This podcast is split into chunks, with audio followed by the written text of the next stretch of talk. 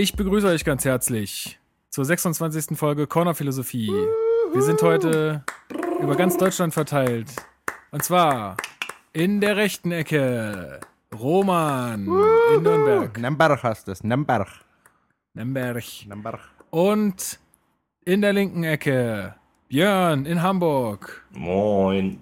Moin. Und standesgemäß. Ich, ich melde mich hier live aus Hennigsdorf. Kennt keine Sau. Auch schön. Äh, hier wohnen meine Eltern. Und ähm, ja, ich bin jetzt wieder mal zu Hause eingezogen.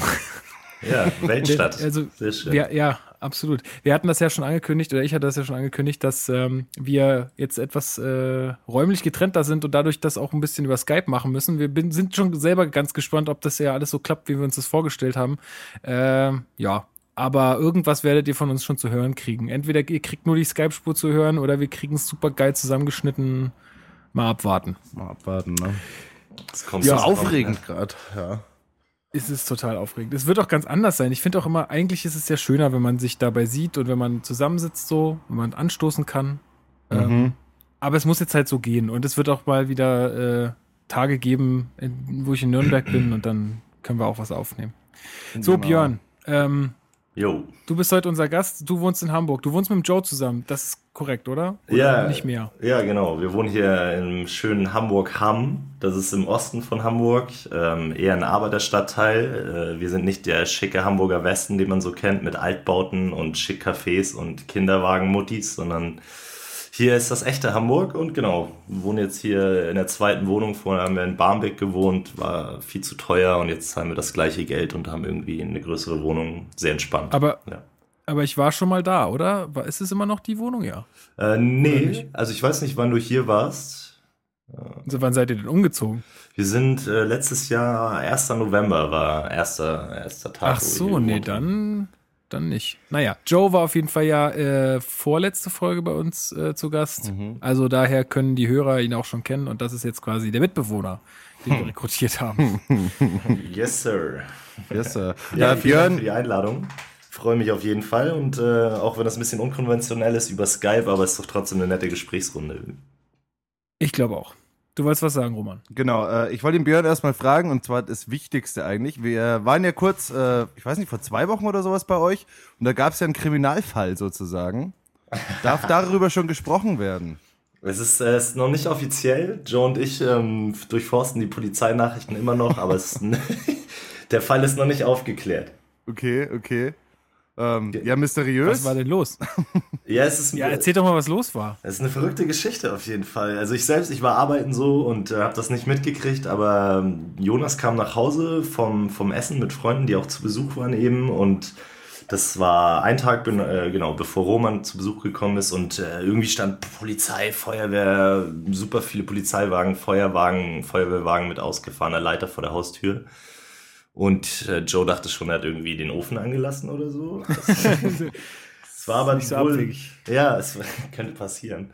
Nee, es war wohl so, dass unter uns direkt in der Wohnung, unter uns äh, ein Typ ausgerastet ist oder eine Frau. Wir wissen nicht mal, wer da wohnt, ist eher anonym hier. Und ähm, der hat wohl damit gedroht, alle umzubringen. Und dann haben sie die Tür eingetreten und den da wohl rausgeholt. Und als Joe kam, war das wohl gerade so, dass sie ihn weggeschafft haben. Und wir haben nur gesehen, dass sie dann die Tür mit Holzbrettern vernagelt haben. Und jetzt haben sie gerade die Tür wieder eingesetzt, aber der Briefkasten ist immer noch voll. Das heißt, wahrscheinlich äh, ist der oder die Bewohnerin noch nicht wieder eingezogen und ähm, ist vielleicht hinter schwedischen Gardinen. Man weiß es nicht.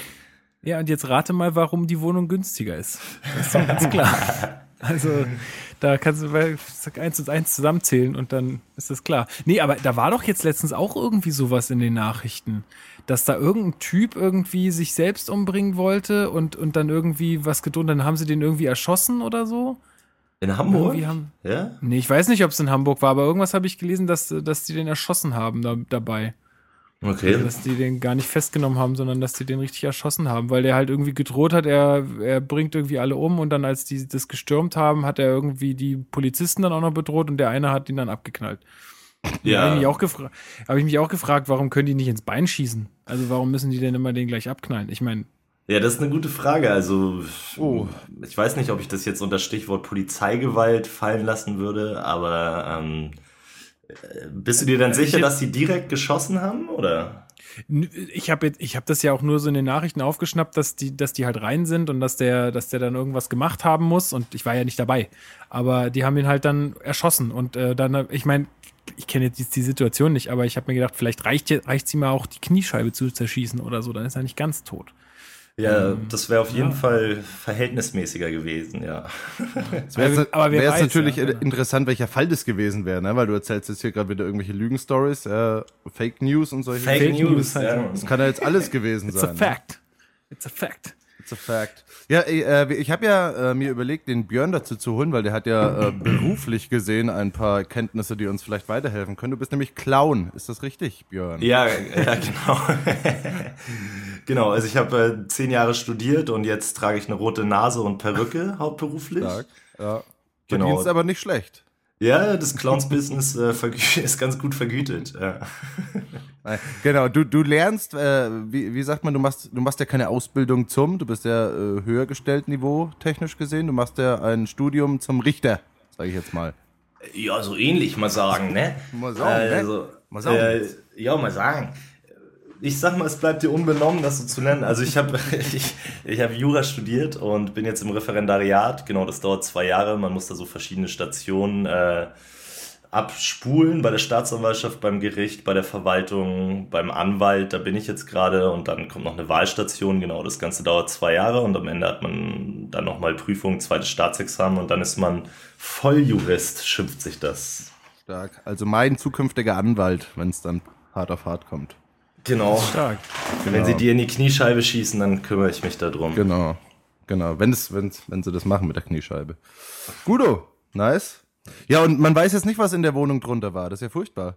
Ja, das ist ein bisschen beunruhigend. Ja, aber, aber du als angehender Jurist, wie bewer also nach welchen Kriterien wird denn, ähm, na gut, das äh, ist keine juristische Frage, ist wahrscheinlich mehr eine mediale Frage, aber warum findet sich sowas jetzt nicht als Bericht irgendwo wieder? Oder in, in irgendwelchen Zeitungen oder sowas? Ja. Und andere Sachen dafür schon. Ja, ich denke, das ist äh, eine Frage so, womit man am meisten Aufmerksamkeit erregen kann, glaube ich. Also diese Polizeinachrichten, Blaulicht oder so, das gibt's ja in jeder Stadt deutschlandweit irgendwie. Und die Polizei stellt da halt, also relativ aktuell, ich meine, mehrmals täglich wird da irgendwie das aktualisiert, die ähm, genau Maßnahmen da, die die äh, gemacht haben, die Vorfälle, die es gab und äh, stellt Ermittlungserfolge dar, wenn die halt hier in Hamburg haben sie letztens irgendwie, ich weiß nicht wie viel Koks, richtig viel, also ein paar oh ja, hunderte stimmt. Kilo oder eine Tonne oder sowas. Ein Boot äh, voll. Ein Boot. Ein also Boot. Ein Riesendampfer.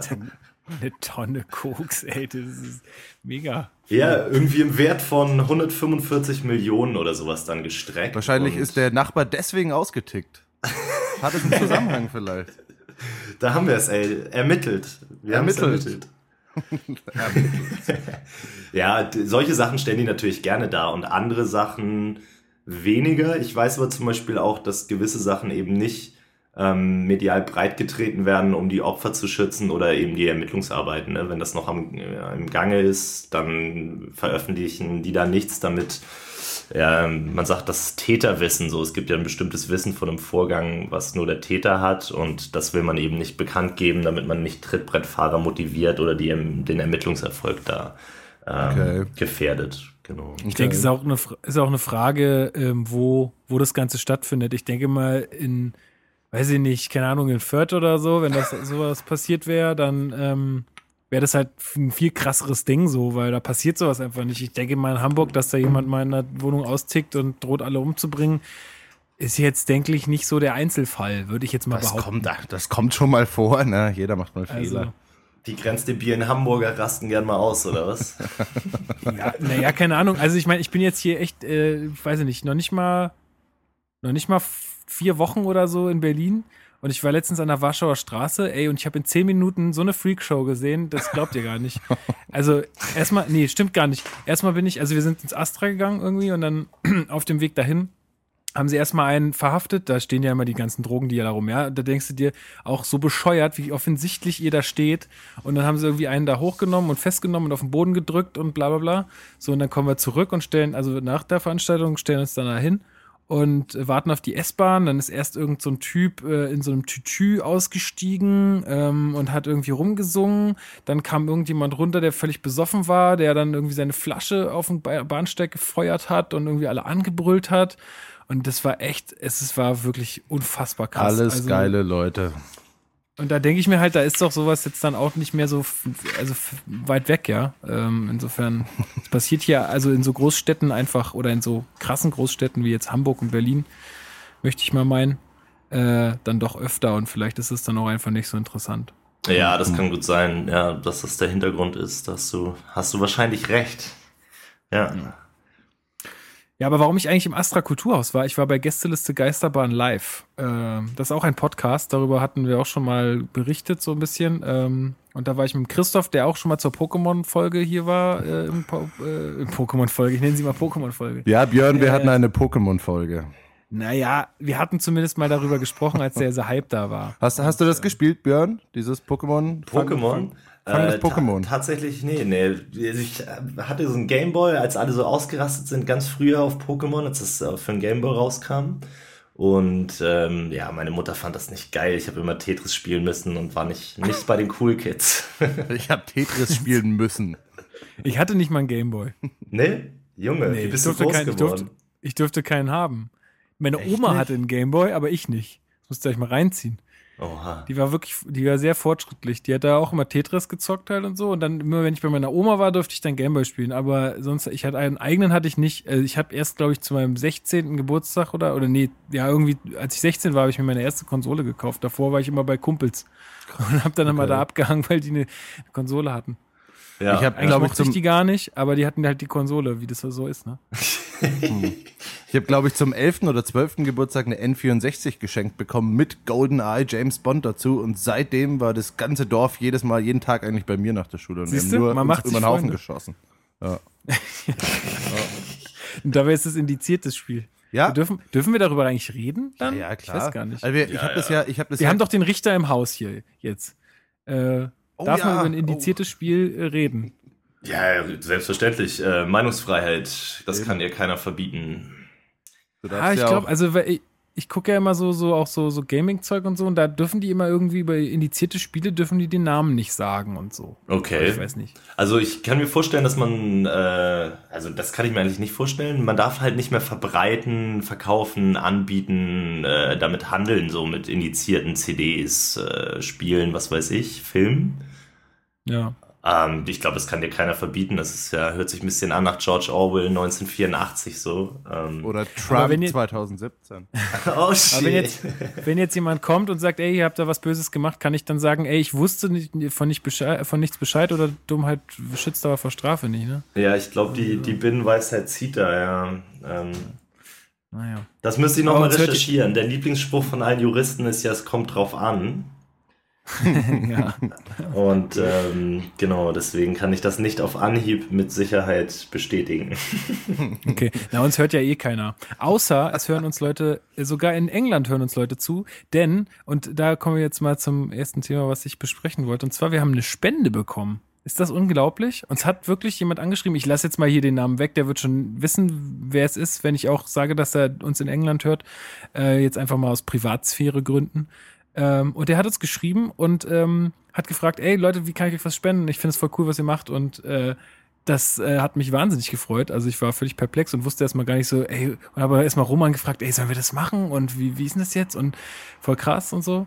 Ähm, ja, finde ich aber saugeil. Also, ähm, das machen ja viele so, dass sie dann irgendwie so ein Patreon-Ding einrichten, wo dann Leute was spenden können oder so. Aber wir haben das ja jetzt noch nie drauf angelegt oder und haben gesagt, ey, spendet uns was oder unterstützt uns oder so, sondern äh, das macht, also hat der jetzt aus freien Stücken gemacht und fand ich echt super cool und die Kohle fließt natürlich in unseren Sound, äh, Soundcloud-Account oder in irgendwelche Technik oder weil Roman musste sich ja jetzt neu eindecken. Genau, ich habe mir aus, aus purer Freude über die Spende ein viel zu teures Mikrofon gekauft, was glaube ich den zehnfachen Wert der Spende hatte. Aber geil. Aber Nee, immerhin etwas. motiviert, ja. Ja, ist äh, sehr, sehr, wirklich, also ist, ähm, das war sehr cool. Ich habe äh, und äh, dadurch, dass es aus England kam, hat er es über PayPal geschickt und ich hatte ihr dann ewig diese diese ähm, bei PayPal dann irgendwie dieses Geld oben angezeigt und dann in Bearbeitung stand da immer und ich dachte, hä, warum kommt es denn nicht rüber und so? Was prüft denn PayPal da so lange? Dabei musste ich mich einmal nur in meinen Rep- mit, mein, mit meinen mit meinem Desktop ein, einloggen und dann musste ich das noch akzeptieren, aber das geht auf der App nicht. Ja. Und naja, ja, das war auf jeden Fall sehr komisch. Aber vielen, vielen Dank nochmal dafür.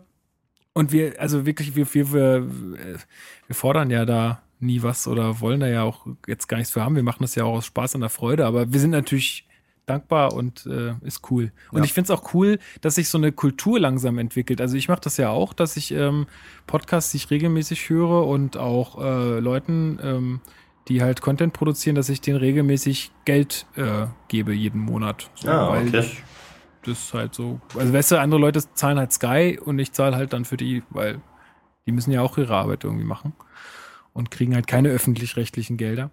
Roman, machst du sowas auch? Äh, was meinst du? Na, Gelder so Geld? annehmen? Mache ich schon. Ja, das ist klar. Äh, äh, Aber- Spenden meinst du? Ja, ja. Ja. Äh, Viel weniger, als ich immer sollte, aber das ist immer so ein, so ein irgendwann macht es dann Druck und dann sagt man, okay, jetzt habe ich die letzten 100 Folgen gehört, jetzt kann ich auch mal wieder 10 Euro rüberwachsen lassen. Nee, aber ich aber habe mir ich- da noch keine Gedanken gemacht über die richtigen Beträge und sowas, das muss ich mal angehen. Na gut, aber ich glaube, das kann ja selber jeder selber für sich definieren, oder? Also da muss ja jetzt gibt's ja kein richtig und kein Eben, falsch ja. irgendwie.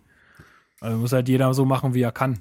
Ja, das ist klar. Ich habe auch, wir haben auch für, für, für unseren, unsere fantastische Corner-Philosophie, glaube ich, ein oder zwei äh, Vorausversprechen äh, bekommen für ähm, Spenden, wenn denn wieder das Konto mit Geld gefüllt ist. Von daher, das kann dann noch ein bisschen dauern. Aber wir haben schon ein Versprechen, also so, so, so einen Schuldschein haben wir bekommen praktisch.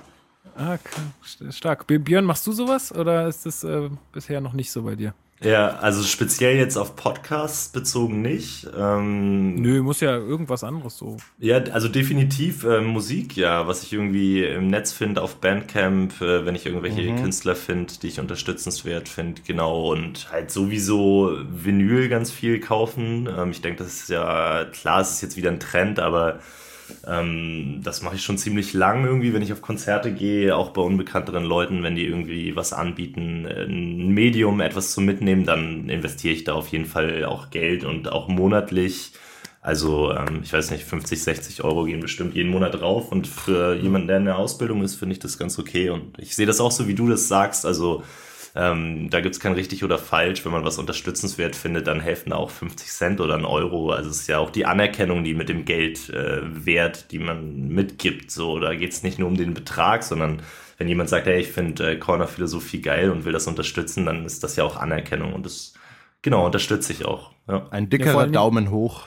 Jo. Ja, definitiv. Und vor allen Dingen ist es ja auch so, dass du es ja, also zumindest jetzt mal bei den Podcasts oder so, ist es ja auch so, dass du das ja auch ohne Geld bekommen würdest. Also jetzt mal anders aber als bei einer Schallplatte zum Beispiel, die kriegst du ja nicht geschenkt und, und du sagst dann, ja, ich zahle trotzdem was, sondern bei Podcasts ist es ja so, du kriegst es ja eigentlich auch umsonst. Also du müsstest ja nichts dafür zahlen, sondern es geht ja darum, dass du es ganz freiwillig machst irgendwie. Ja. Ähm, einfach damit es weiterlebt. Ne? Ich weiß gar nicht, wie es beim Bandcamp ist. Da kannst du, glaube ich, auch irgendwie auch mehr geben oder kannst du dir den Betrag aussuchen oder Mhm. ist, ist das nicht irgendwie so? Ja, Ja, genau, das. Bitte, Roman? Mach nur, wobei sich Bandcamp, glaube ich, eine gehörige Scheibe immer davon abschneidet. Ne? Ich bin ja auch bei Bandcamp und ich war schon erschrocken. Ja, ja, Also die machen einen guten Schnitt da, ne? Ich weiß gar nicht Ja. genau, wie viel Prozent, aber also das, du kannst es halt für, ne- für 0 Euro oder mehr anbieten, so. Ähm, oder du setzt einen Preis fest, äh, 3 Euro oder mehr, genau, und ähm, dann können sich die Leute das aussuchen oder sie geben halt 0 Euro ein und, und laden das runter, wenn du das so äh, zulässt. Und selbst das finde ich äh, auch jetzt nicht irgendwie verwerflich, weil die meiste Musik äh, kannst du heute so umsonst auch bekommen, YouTube oder Soundcloud oder sonst irgendwelche zwielichtigen äh, Torrent-Seiten oder wie das heißt. So. Und ich finde es cool, wenn die Leute sich da Mühe machen. Das ist ja einfach eine schöne Sache und, Mhm. und Anerkennung und so. Voll.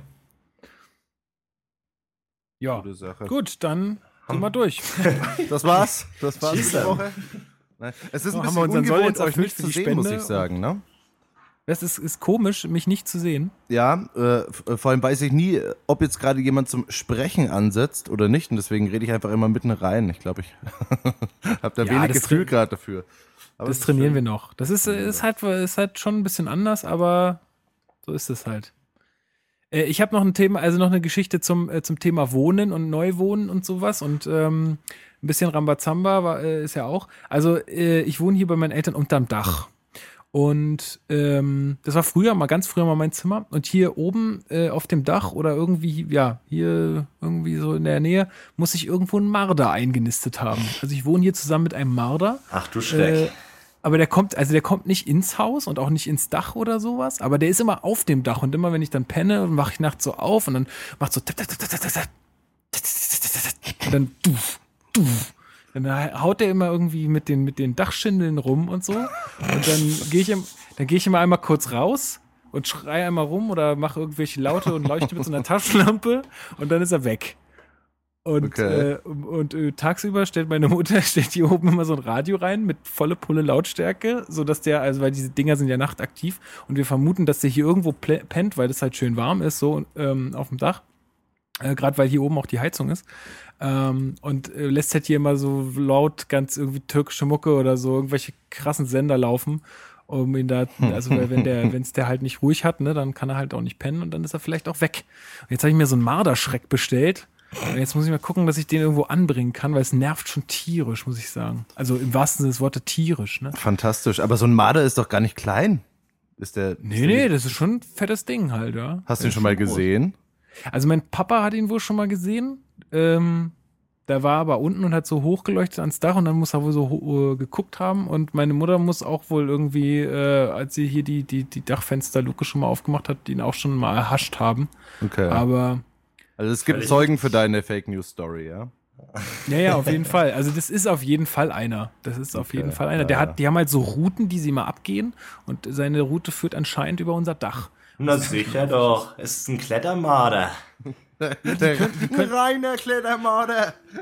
Die können super klettern, die Dinger. Das habe ich noch nie gehört. Das ist doch bestimmt ja. Fake News, Mann. Ich Am kenne die Ende, nur am. Ende ist ein Fenster offen oder sowas. Ja, ja. Die ganze Familie Nein, aus. die können super gut klettern, die Teile. Das müssen wir nochmal recherchieren. Ja, guck mal, weil ich, ich guck mal in den Wikipedia. Marder im Haus, wie wird man sie los? Hier kann man, kann man gucken. Ich habe noch Ja, ein paar Silvesterböller, die könnt ihr vielleicht äh, Oh, ja. gewinnbringend einsetzen. Mein Opa, der ist immer früher richtig Gut, gute, ausgerastet. gute, gute Frage. Punkt. Ach so, und töten darf man die auch nicht, weil die stehen unter Naturschutz. Ja, Ja, also und wir wollen ja auch tötet niemanden ja auch töten. keinen Marder, Bitte, genau. bitte. Verjagen wollten wir den. Ähm, Ja, ein weiteres Indiz für Marderbefall sind Tunnelgänge in der Dachisolierung. Siehst du? Da haben Siehste? wir's schon. Ja, und ich, ich vermute Autor halt des echt, Artikels, dass der, Lukas. Hm. Ich vermute halt, ich vermute halt echt, dass der hier sein Unwesen treibt, ne? Und auch meinetwegen auch in der Dachisolierung. Und da muss man halt echt jetzt mal was gegen tun. Ähm, also gutefrage.net, äh, da antwortet Claraha am 25.06.2011. Natürlich können Marder klettern. Die halten sich auch gerne auf Dachböden auf. Jetzt glaube ich's. So.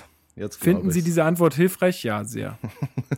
Drückst du, drückst, drückst du auf diese Ja sehr, ich fand das hilfreich, äh, Buttons? Nee, das habe ich jetzt gerade zum ersten Mal gemacht. Echt? Stark. Ja, gut, also das nur so soweit. Ich vers mal gucken, wie wir den hier noch loswerden. Okay. Aber, Wie ist es denn jetzt wieder bei deinen Eltern zu wohnen? ja. Kochen die für also dich? Ist eigentlich ist auch ganz entspannt. Mein Vater ist eh, der pendelt auch, also der ist unter der Woche gar nicht da. Meine Schwester ist auch nie da.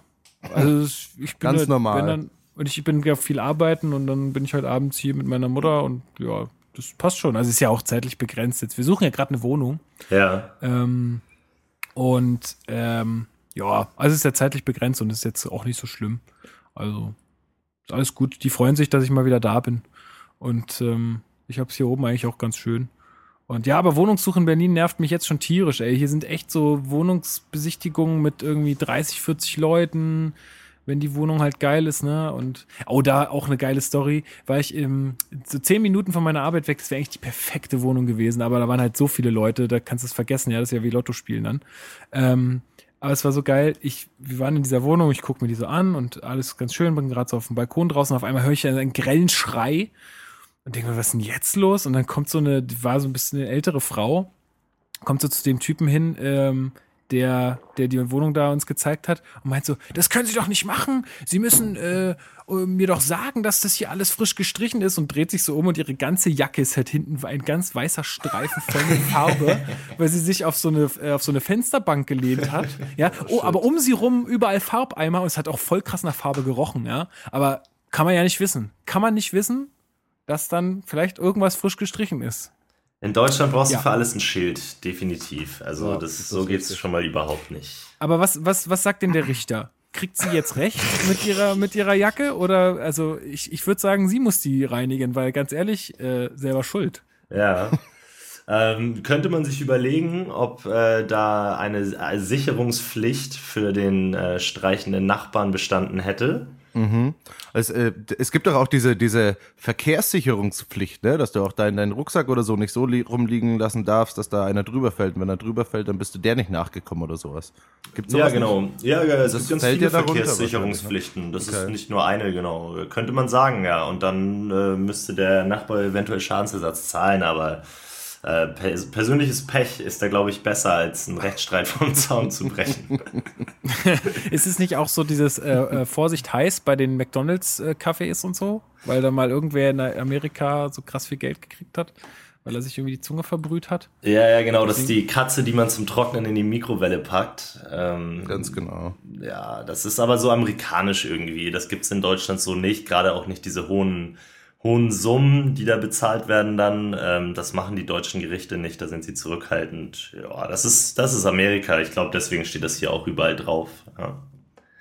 Verrückt. Stark. Völlig verrückt. Aber sag Also mal, auch- wie ist die ja. Wohnungssuche in Berlin? Weil ich, ich wollte noch mal darauf zurückkommen, weil hier in Hamburg ist es ja auch so verrückt, dass du dann mit 30, 40 Leuten da stehst und dann darf man so in Vierergruppen durch die Wohnung und der genervte Vormieter, ähm, der das alles ertragen muss, steht da rum und die Makler machen häufig nicht so, die lassen dich da rein, drücken jedem einen Zettel in die Hand. Äh, die meisten Leute kommen schon mit einer Bewerbungsmappe und haben Bewerbungsschreiben und Gehaltsabrechnung und alles gleich dabei so und dann Ja, das, das haben wir halt auch, also wir haben das jetzt halt auch uns schon mal zusammengesammelt, weil ich meine, du musst es ja immer mit abgeben dann mit der Bewerbung so. Mhm. Und äh, ja, also es ist unterschiedlich. Ähm, manche machen halt so Massenbesichtigungen, da war ich aber erst auf zwei. Und äh, manche machen es halt auch so in Einzelterminen. Also die sagen, das ist dann halt schon eng, eng getaktet, aber sie sagen halt, sie wollen die Leute halt auch mal persönlich kennenlernen kurz und ähm, wollen da halt jetzt nicht irgendwie, dass da irgendwie 40 Leute in der Wohnung rumdackeln und äh, vielleicht setzt sich noch irgendjemand auf eine Fensterbank, die frisch gestrichen ist oder so. das passiert ja. Ähm, ja, also ist schon krass auf jeden Fall, ja. Ähm, ist vor allen Dingen teuer. so, aber ich sag mal so, ich, man sagt ja immer so, ja, in Berlin kriegt man ja keine Wohnung und so. Mittlerweile, oder ich meine, ich bin jetzt auch berufstätig, meine Freundin wird dann auch berufstätig sein. Ähm, ich denke, die, die Leute, die sowas sagen, das sind dann häufig ja auch noch Leute in Ausbildung oder so, die jetzt nicht so das krasse Budget haben, die natürlich auch eine günstigere Wohnung suchen müssen und so. Mhm. Und die günstigen Wohnungen sind natürlich auch immer beliebt. Äh, wir suchen dann natürlich auch irgendwo in, in eine Preisrange, wo dann einfach schon mal so ein paar Leute einfach wegfallen. Aber auch da gibt's noch genug, die da suchen. Ja? Also das ist jetzt nicht, äh, nicht irgendwie gesagt, dass es dann, dass es dann leichter ist. Ähm, ja, aber wir haben Zeit. Also spätestens brauchen wir die Wohnung irgendwann im September. Also wir haben noch Zeit. Aber falls der, jemand von den Hörern was weiß, ne, eine schöne Dreizimmerwohnung in Berlin. Holzboden. Eine schöne, kleiner Balkon, ein kleines Terrasschen. Ja, ta- ohne Balkon geht auf jeden Fall gar nicht. Ja, Leute, meldet euch bei Lukas. Äh, er ist obdachlos und will nicht länger bei seinen Eltern rumhängen. Ich will nicht länger Genau. mit Almara zusammen wohnen. Genau. Und daheim darf er auch nicht Gameboy spielen und alles. Also es ist alles furchtbar. Ja, doch, mittlerweile. Darfst du? mittlerweile naja, Das ist was lieb. heißt darf, aber ich mach's. Ja, es geht bergab mit der Welt, ne? Im, Im speziellen, persönlichen, privaten Bereich wie auch allgemein, finde ich. Das ist Wie spürbar. meinst du das jetzt? Ist das jetzt einfach so ein Spruch, den, den man immer bringen kann, oder hast du da jetzt was Genaues im Kopf? Doch, doch.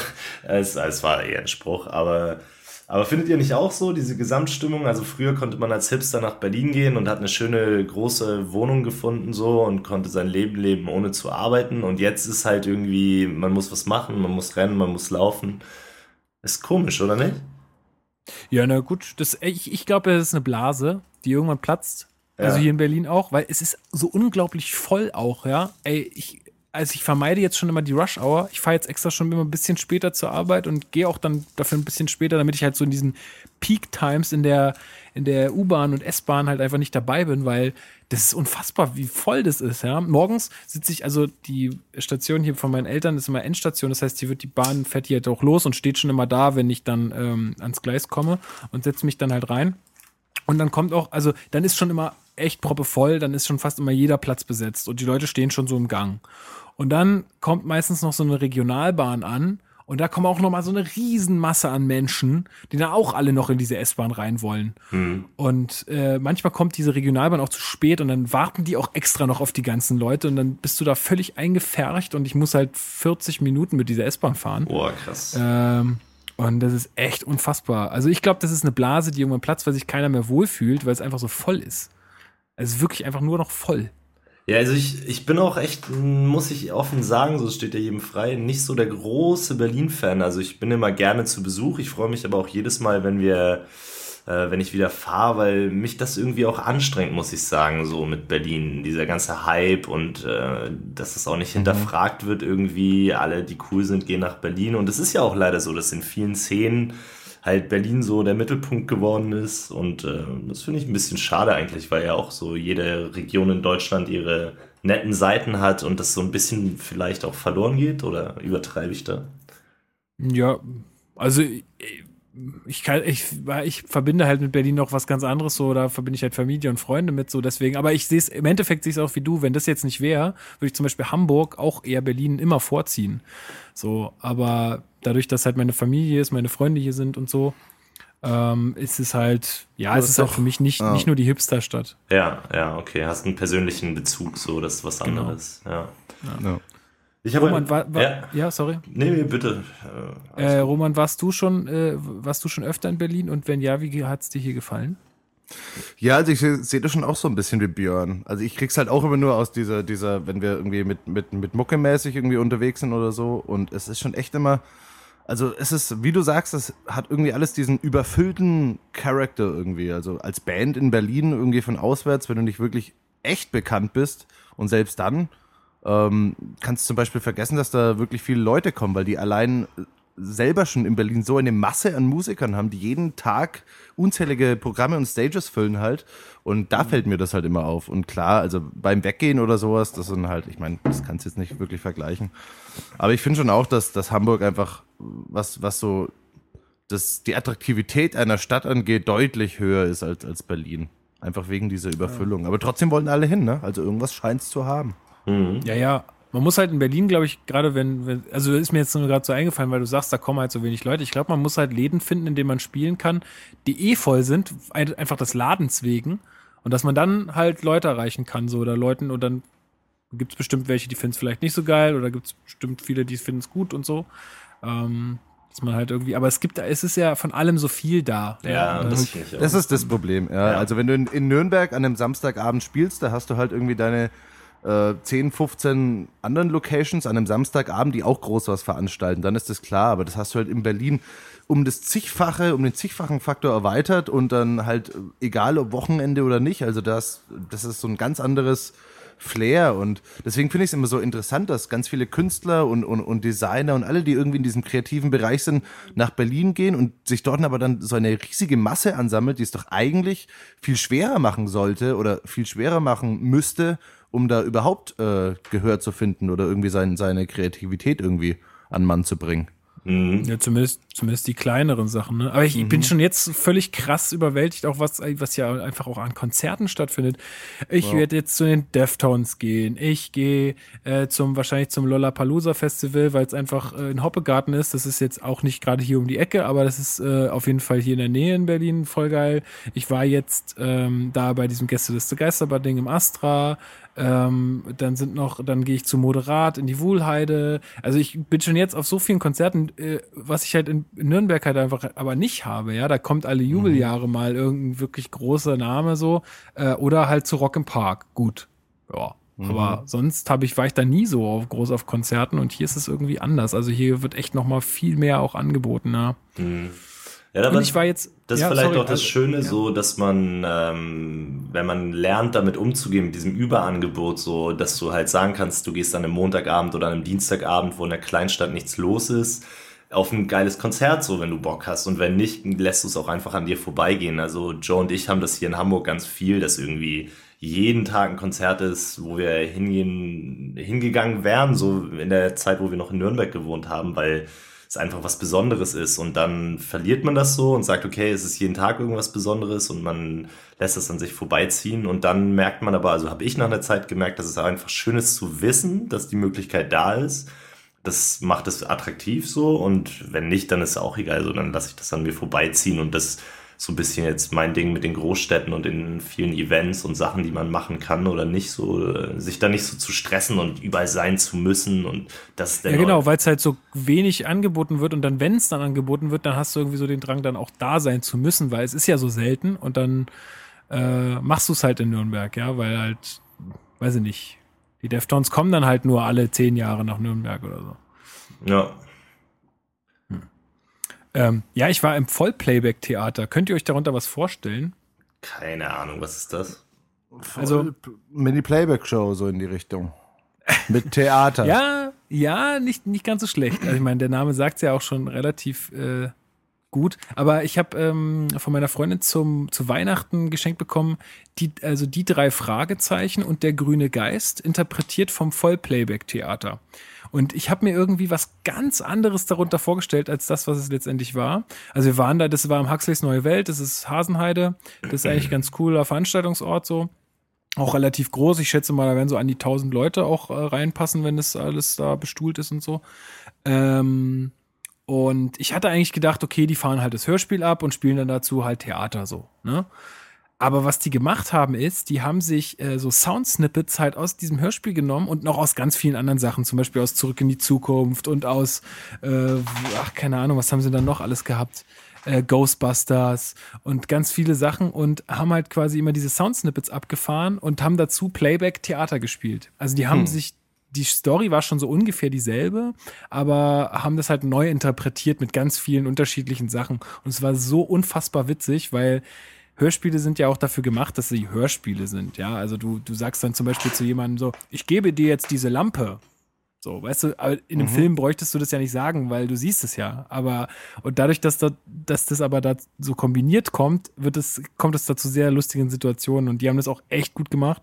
Mhm. Und ich war, ich saß am ersten, am Anfang erstmal da und habe das überhaupt nicht gerafft, was die da machen. Weil ich eigentlich gedacht habe, ey, die lassen jetzt halt das Hörspiel laufen und spielen dazu was. Aber dass die das so völlig äh, selbst nochmal neu äh, zusammenmixen, fand ich total cool. Und die machen das wohl auch schon 20 Jahre. Ach, äh, es war wohl auch in, in Schwabach, war die, waren die wohl auch. Also, die waren richtig auf Tournee. Okay. Und also, Für alle Leute, die im Ausland wohnen, Schwabach ist so ein Kaff neben Fürth und Fürth ist so ein Kaff neben Nürnberg. Genau. Deswegen sage ich Text. das jetzt, damit Roman auch weiß, dass die da waren, zum Beispiel. Yippie. Weil Roman Schwabach kennt. Mhm. Ähm, ja, aber das kann ich echt empfehlen. Also wer da mal die Chance dazu hat, das war wirklich sehr, sehr witzig und ähm, ich habe viel gelacht und ja, war toll. Aber die haben dann schon Theater auch dazu gespielt, also irgendeine, ja, also ja. schon mit Schauspielern und sowas dann auch. Ja, ja, genau. Aber die haben halt nicht gesprochen, sondern haben halt immer nur die Lippen dazu bewegt, zu dem, was halt dann hm. abgespielt wurde, sozusagen. Das ist eigentlich ganz cool, ja.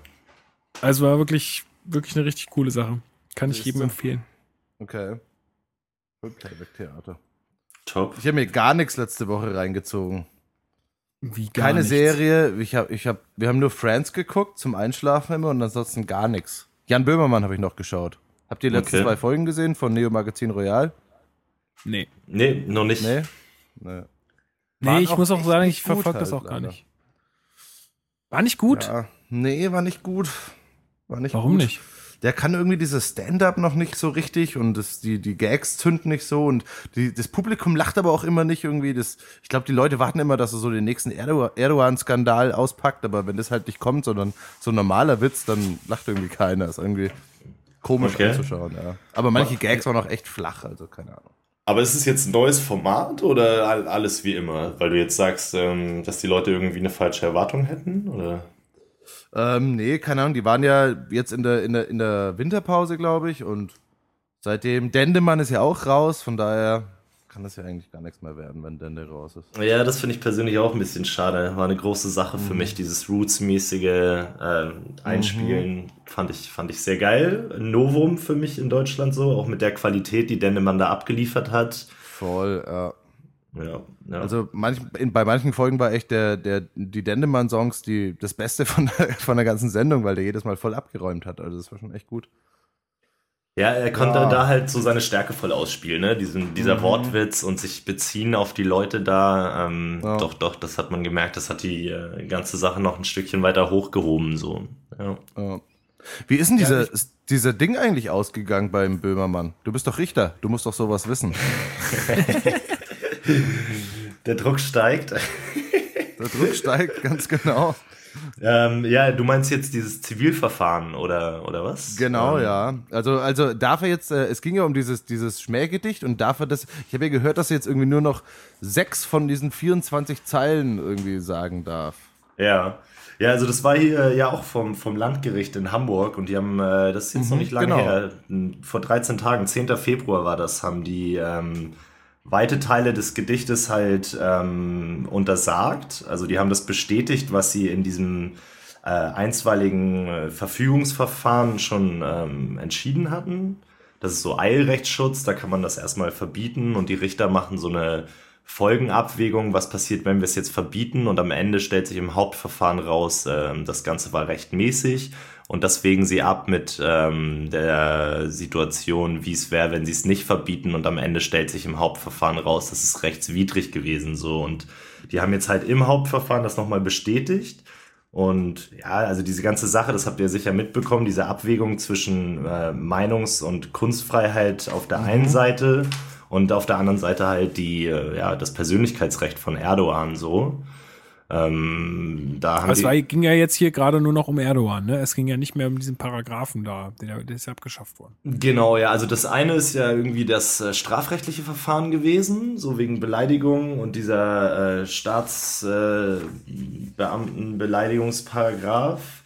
Und ähm, jetzt sind wir im Zivilverfahren gewesen so. Und ähm, wenn jetzt jemand irgendwas über dich sagt, was nicht stimmt oder es verletzt dich, äh, beleidigt dich, ist eher verletzend so, dann kannst du das halt auch zivilrechtlich unterbinden. Und wenn derjenige sich nicht dran hält, dann muss er halt Strafe bezahlen so.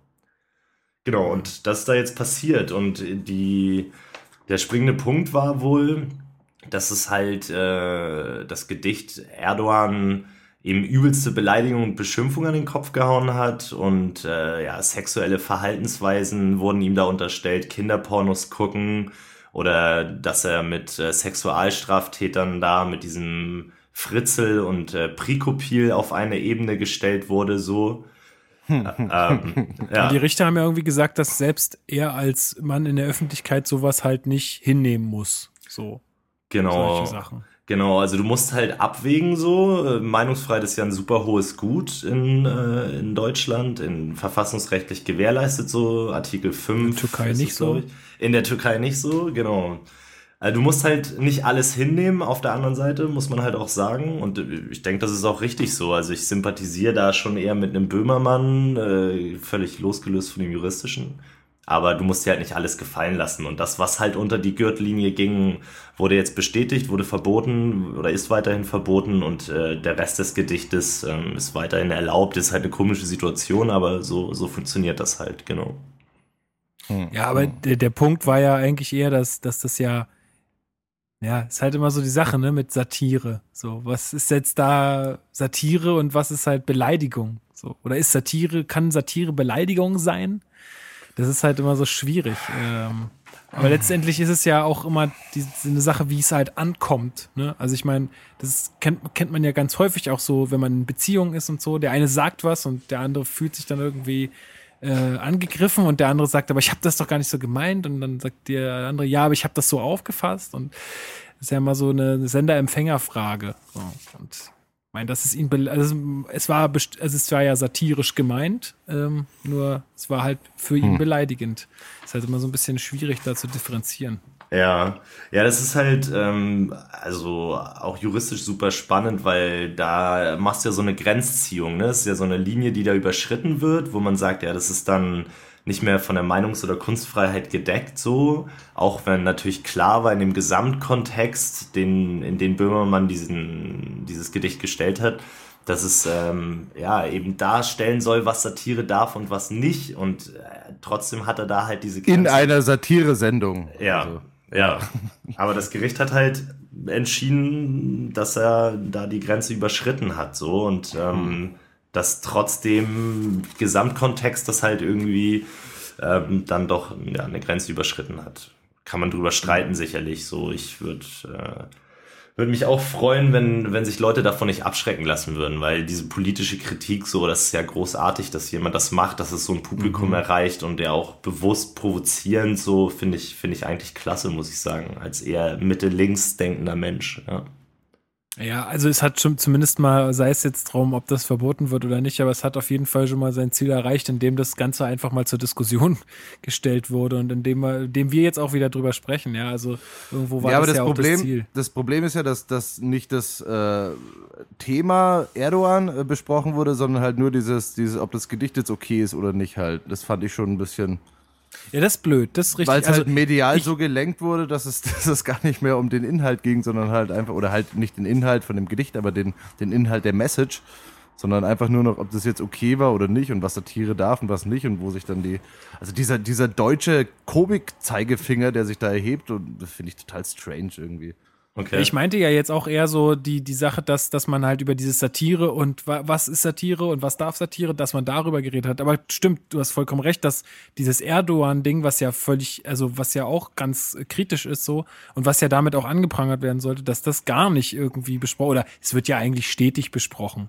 So, ist ja jetzt nichts, was jetzt gar nicht aufgefasst wird. Aber dass man da vielleicht hätte noch mehr irgendwie die Kritik dahinter auch be beleuchten hätte können. Ja. Mhm. Ja, doch, definitiv, das stimmt. Ähm, man könnte ja auch anders einfach sagen, aus von einem anderen Blickwinkel aus, dass halt die Zuschauer das auch verstanden haben, dass er durch diese Übertreibung auch dieses richtig lange Ausbreiten ähm, eben ja eine Diskussion anstoßen wollte über die Reichweite der Meinungsfreiheit und dass es ihm nicht darum ging, jetzt Erdogan persönlich eher verletzend herabzusetzen, so. Aber mein Gott, also es wurde so entschieden und ich glaube, Böhmermann hat so oder so krass davon profitiert so und ähm, das wird, äh, ja, bricht er sich kein Zacken aus der Krone jetzt mit der Entscheidung. Ja. ja. Aber wie ist denn das jetzt? Er geht jetzt in Berufung. Wie oft kann der denn in Berufung gehen? Also es geht ja ewig. Und wer zahlt denn das alles? Also wer, wer muss denn da jetzt, also ich frage mich das auch, wenn ich mal, ich meine, Gott, Gott sei Dank hatte ich jetzt noch nie so das Problem mit irgendwas, so dass ich mir da irgendwie, dass ich mit irgendwem vor Gericht gehen musste. Aber ich halt, überlege mir halt immer, so wenn man jetzt so einen Fall hat, also ich muss ja die, die Anwaltskosten zahlen. So, mhm. das, das, das kostet mich ja auch Geld im Endeffekt. Und ähm, wie ist es jetzt da? Wer zahlt das alles und wie oft kann der da jetzt noch Einspruch erheben und wie oft, also wie viele Instanzen kann das da jetzt noch durchlaufen? Mhm. Ähm, also das erste Verfahren erstinstanzlich war jetzt und ähm, jetzt könnte er halt Berufung und dann noch Revision einlegen. Berufung ist halt sowohl Tatsachen Überprüfung als auch Rechtsüberprüfung. Also das Berufungsgericht, das nächsthöhere Gericht guckt sich dann an, so wurde der Sachverhalt richtig ermittelt, auf dem das Urteil beruht und wurde das Recht richtig angewandt. Und die Revision überprüft nicht mehr den Sachverhalt, die gehen dann einfach von dem Sachverhalt aus, den das äh, nächstniedrigere Gericht festgestellt hat und überprüfen nur die richtige Rechtsanwendung, also nur ob Fehler in der Rechtsanwendung bestehen. Das ist Revision und das andere mit den Prozesskosten oder auch Anwaltskosten, Gerichtskosten, ähm, genau, die muss grundsätzlich der Unterlegene tragen. Ähm, und für Leute, die halt ja das selber finanzieren müssen, also Menschen, die nicht die Kohle dafür haben, die können halt Prozesskostenhilfe beantragen. Und ähm, Genau, das zahlt dann der Staat erstmal und äh, dann kann man sich das auch vom Gegner wiederholen, wenn man, wenn man gewinnt. So, aber genau, also um halt theoretisch allen gleichen Zugang zum Recht zu gewähren, gibt's Prozesskostenhilfe und das gibt's halt äh, genau dann auch wieder von Voraussetzungen abhängig. Also diese Rechtsverfolgung darf nicht komplett aberwitzig sein, wenn du jetzt irgendwie einen Prozess anstrebst, der keine Erfolgsaussichten hat und ein normaler Mensch, äh, der das selbst bezahlen würde, wird das nicht machen. So, dann kriegst du die halt nicht genehmigt. Also das wird vor dem eigentlichen Verfahren dann geprüft, ob du Prozesskostenhilfe bekommst. So. Mhm. Genau. Und wenn ich jetzt zum Beispiel, ähm, wie ist denn das, wenn, wenn man jetzt äh, Facebook verklagen möchte oder sowas? Dann ist es ja, glaube ich, das fällt mir jetzt nur gerade gerade ein. Um mal klein äh, weil, anzufangen.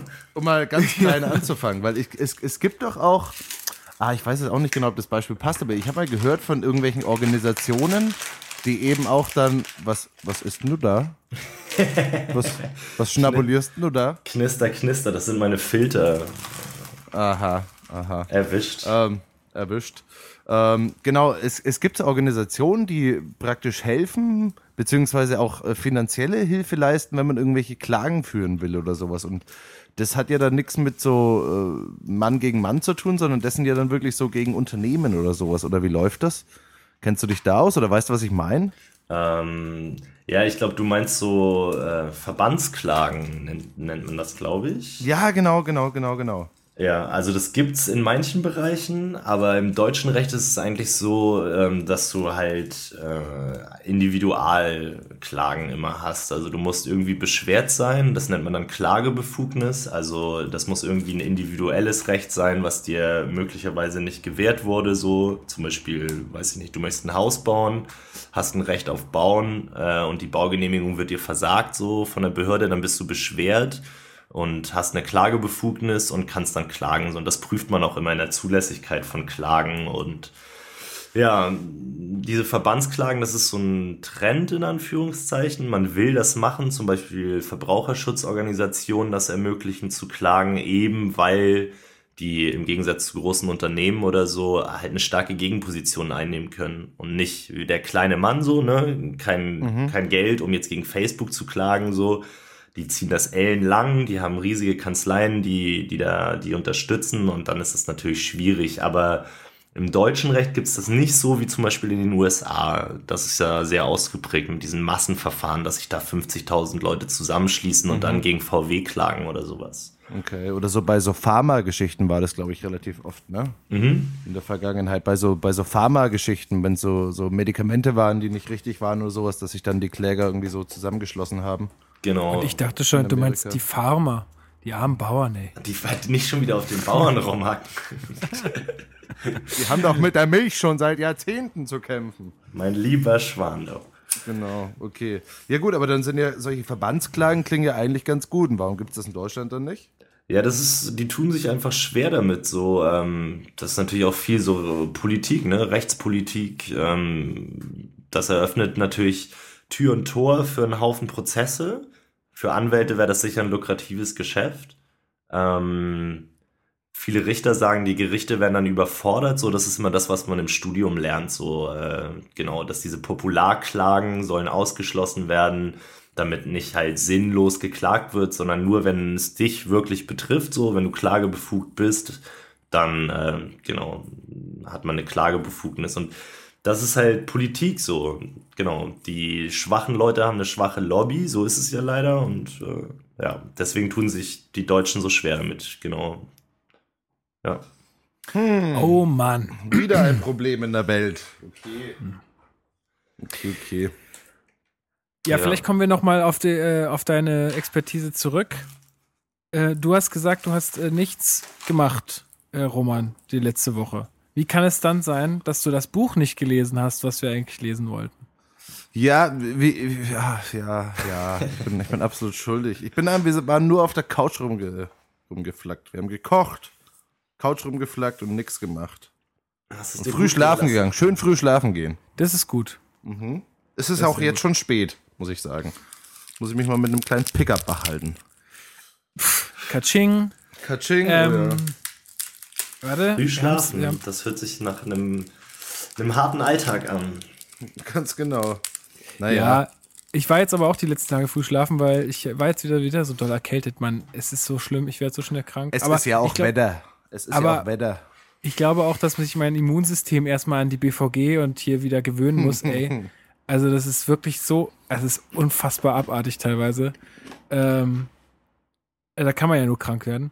Ähm, nee, aber was ich eigentlich sagen wollte, wir haben ja, also du liest noch ein Buch, ich habe ein Buch gelesen. Mhm. Und zwar hatte ich das über Twitter auch schon mal angekündigt. Da hat ähm, der, der Autor dann auch sein, sein Like drunter äh, gegeben. Das war ganz witzig und dadurch haben wir irgendwie ganz viel Aufmerksamkeit bekommen.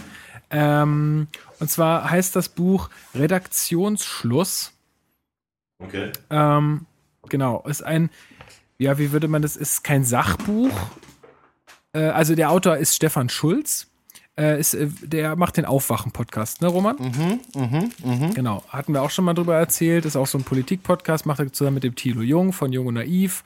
Und äh, Roman hatte mir dieses Buch empfohlen in der letzten Folge und dann habe ich gesagt, das besorge ich mir gleich mal und dann habe ich es auch gelesen. Und es ist jetzt kein Sachbuch, aber es ist auch kein Roman oder kein, äh, ja, kein nichts, was man so mal leicht wegliest. Also nur mal zum Vergleich. Ich glaube, für das Buch habe ich jetzt, weiß ich, ja, so zwei Wochen gebraucht oder so. Mhm. Weiß ich nicht, bisschen länger oder so. Und jetzt habe ich ein anderes Buch, also es hat so 280 Seiten grob. Und jetzt habe ich ein, ein äh, so, so, so ein äh, Thriller angefangen. So, ein so ein, naja, so was Leichtes halt. Ja, da bin ich je nach zwei Tagen schon auf Seite 100 irgendwas. Also es ist schon, ähm, ist schon noch mal so. Also es liest sich nicht, nicht besonders leicht, ja, das ist richtig. Genau, aber es soll es ja auch nicht. Also es ist ja jetzt auch nicht so, dass das irgendwie leichte Unterhaltung sein soll. Mhm. Aber Roman, sag doch mal, was, äh, worum es da so ganz grob geht. Mm, naja, Stefan Schulz äh, ist ja Soziologe und beschäftigt sich eben in, in diesem Buch ganz viel mit der Wirkung von, von, äh, von Medien äh, auf die Leute. Und eben, ich, ich finde, er hat immer so eine relativ ähm, interessante Herangehensweise, also immer so ein bisschen provokativ und er findet aber auch, er hat schon sehr Ahnung auch davon. Genau, und ähm, in dem Buch geht es ja auch ähm, primär darum, wie, wie sich so dieser, dieser Wandel von, von Zeitungen, also von gedruckten Medien zu digitalen Medien vollzogen hat und äh, wie da jetzt auch so, es sind ja auch immer so ein bisschen Zukunftsaussichten dabei, wie das jetzt so laufen wird für die Zeitung und sowas. Und ähm, das finde ich schon immer ganz interessant. Ja, also es ist, glaube ich, so der, der Overall-Aufhänger. Genau, so. Die Zeit nach der Zeitung ist ja auch so der, der, der Untertitel. Ähm, und daran hangelt sich das so lang. Ja. Okay. Also der, der spricht auch viel über Facebook und Google und sowas, ne, wie wir heutzutage Medien konsumieren. Äh, und äh, also das, das, aber so das Oberthema oder was halt so der Aufhänger ist, ist halt so, dass die Zeitungsauflagen halt immer mehr zurückgehen und warum das so ist und so. Und ähm, ja, ist wirklich, also wirklich sehr interessant. Ich habe mir hier so einen Haufen Sachen auch rausgeschrieben. Ich meine, vielleicht können wir das ja auch nochmal in einer späteren Folge besprechen, wenn du dann mal durch bist mit dem Buch. Na, aber so fang an. Ich, ähm, ich bin ja ein bisschen, ein bisschen, ich glaube, ich bin jetzt auf Seite 150 oder so, 170 oder sowas, also auch nicht mehr so weit weg, von daher.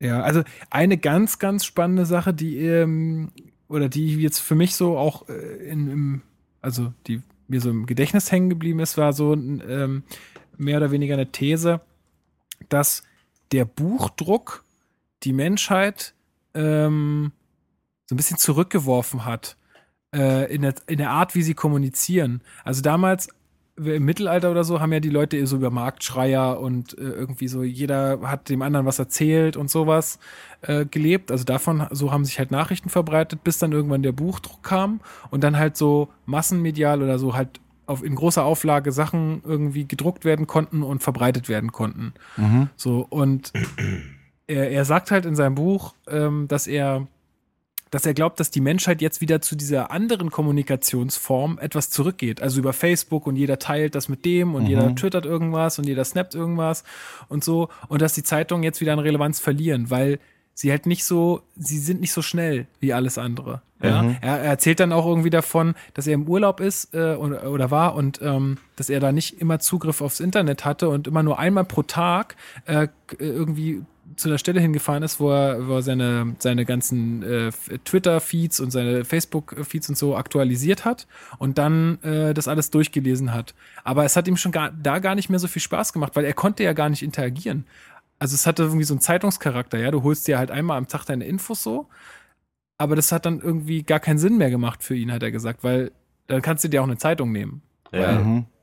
Ne? Also das fand ich ganz spannend, so diesen Gedanke, ob das jetzt richtig ist oder falsch, weiß ich jetzt gar nicht und habe ich glaube ich auch noch zu wenig drüber nachgedacht, aber ich fand den Gedanken einfach irgendwie ganz spannend, okay. dass, dass der Buchdruck die Menschheit quasi zurückgeworfen hätte oder also zumindest in der, in der Art, wie sie kommuniziert hat, das fand ich irgendwie ganz äh, okay.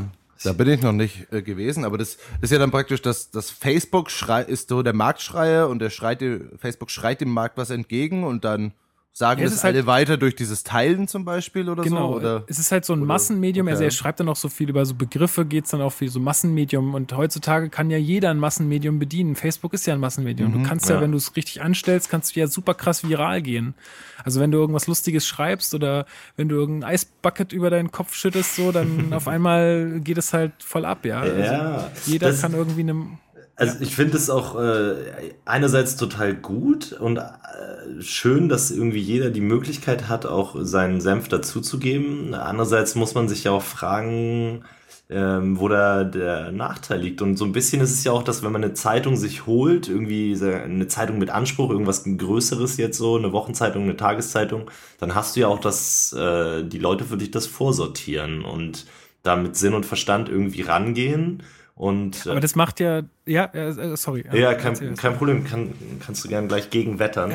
Ja, weil du gerade, weil du gerade gesagt hast, ähm, die wählen das für dich aus. Also es macht ja Facebook auch, darüber schreibt er auch viel. Da sitzt ja auch jemand, also die haben ja auch einen Algorithmus Mhm. und und, und äh, bieten dir halt irgendwie Sachen an oder zeigen dir teilweise Sachen, die gepostet werden, gar nicht mehr, weil sie Ja. glauben, dass es gar nicht für dich relevant ist. Vielleicht ist es aber für dich voll relevant. Da gab es auch irgendwie so Studien zu, wo sie halt irgendwie so äh, unveränderte Feeds äh, den Leuten gegeben haben und die mussten halt markieren, was für sie interessant ist. Und dann haben sie geguckt, was Facebook ihnen angezeigt hätte und wie das übereingestimmt hat. Und es hat teilweise recht gut übereingestimmt, aber teilweise halt auch gar nicht. Also da gibt es schon auch die Vorselektion. Also vor der ist man da auch nicht gefeit, ne? Ja, aber Also zumindest jetzt mal bei Facebook nicht. also ich persönlich bevorzuge auf jeden Fall einen menschlichen Verstand als irgendeinen Algorithmus, so der mir sagt, was, was gut für mich ist und was mein Newsfeed dann anzeigt. So, äh, das finde ich eigentlich ein bisschen beunruhigend heutzutage. Oder viele Leute haben ja auch nur noch Facebook und Twitter und bilden sich daraus ihre Meinung. So, das ist eigentlich noch schlimmer als die Bild, finde ich irgendwie. Naja, bild dir deine Meinung. Ja, es kommt halt da auch wieder drauf an, welche Kanäle du nutzt, ne? Also ich meine, diesen, diesen Aussortierungseffekt, den hast du natürlich auch im, im Internet. Ich meine, diese ganzen, die ganzen großen Zeitungen sind ja, haben ja alle mittlerweile ziemlich bes äh, stark bespielte Online-Formate auch. Und da hast du ja den ähnlichen Effekt. Und wenn du jetzt äh, irgendwelche bestimmten Twitter-Kanäle von äh, äh, Max, Max Musterman äh, abonnierst, dann hast du halt auch wieder so einen vorgefilterten. Das heißt, du suchst dir eigentlich jetzt, du hast jetzt eigentlich mehr Auswahl an der Redaktion sozusagen, oder? Kann man das so sagen? Ja, ich fand's, ich fand's auch ganz spannend, ähm, dadurch, dass es jetzt halt auch so krass viel Angebot gibt. Also früher äh, hat er geschrieben, und das fand ich auch ganz eindrucksvoll, und das habe ich mir auch so gemerkt, früher gab's halt einen Mangel an Informationen und da war die Zeitung halt eine Instanz, die halt diese Information hatte und an die Leute weitergegeben hat. Heute ist nicht Information das äh, Gut, was irgendwie Mangelware ist, sondern Aufmerksamkeit. Und heute Genau, sind ja. halt so viele Sachen da und die alle um deine Aufmerksamkeit buhlen. Und das hat sich irgendwie so umgekehrt, ne? Und dadurch sind halt diese Selektionen immer wichtiger und auch selbst man selbst muss ja da auch erstmal mit umgehen können.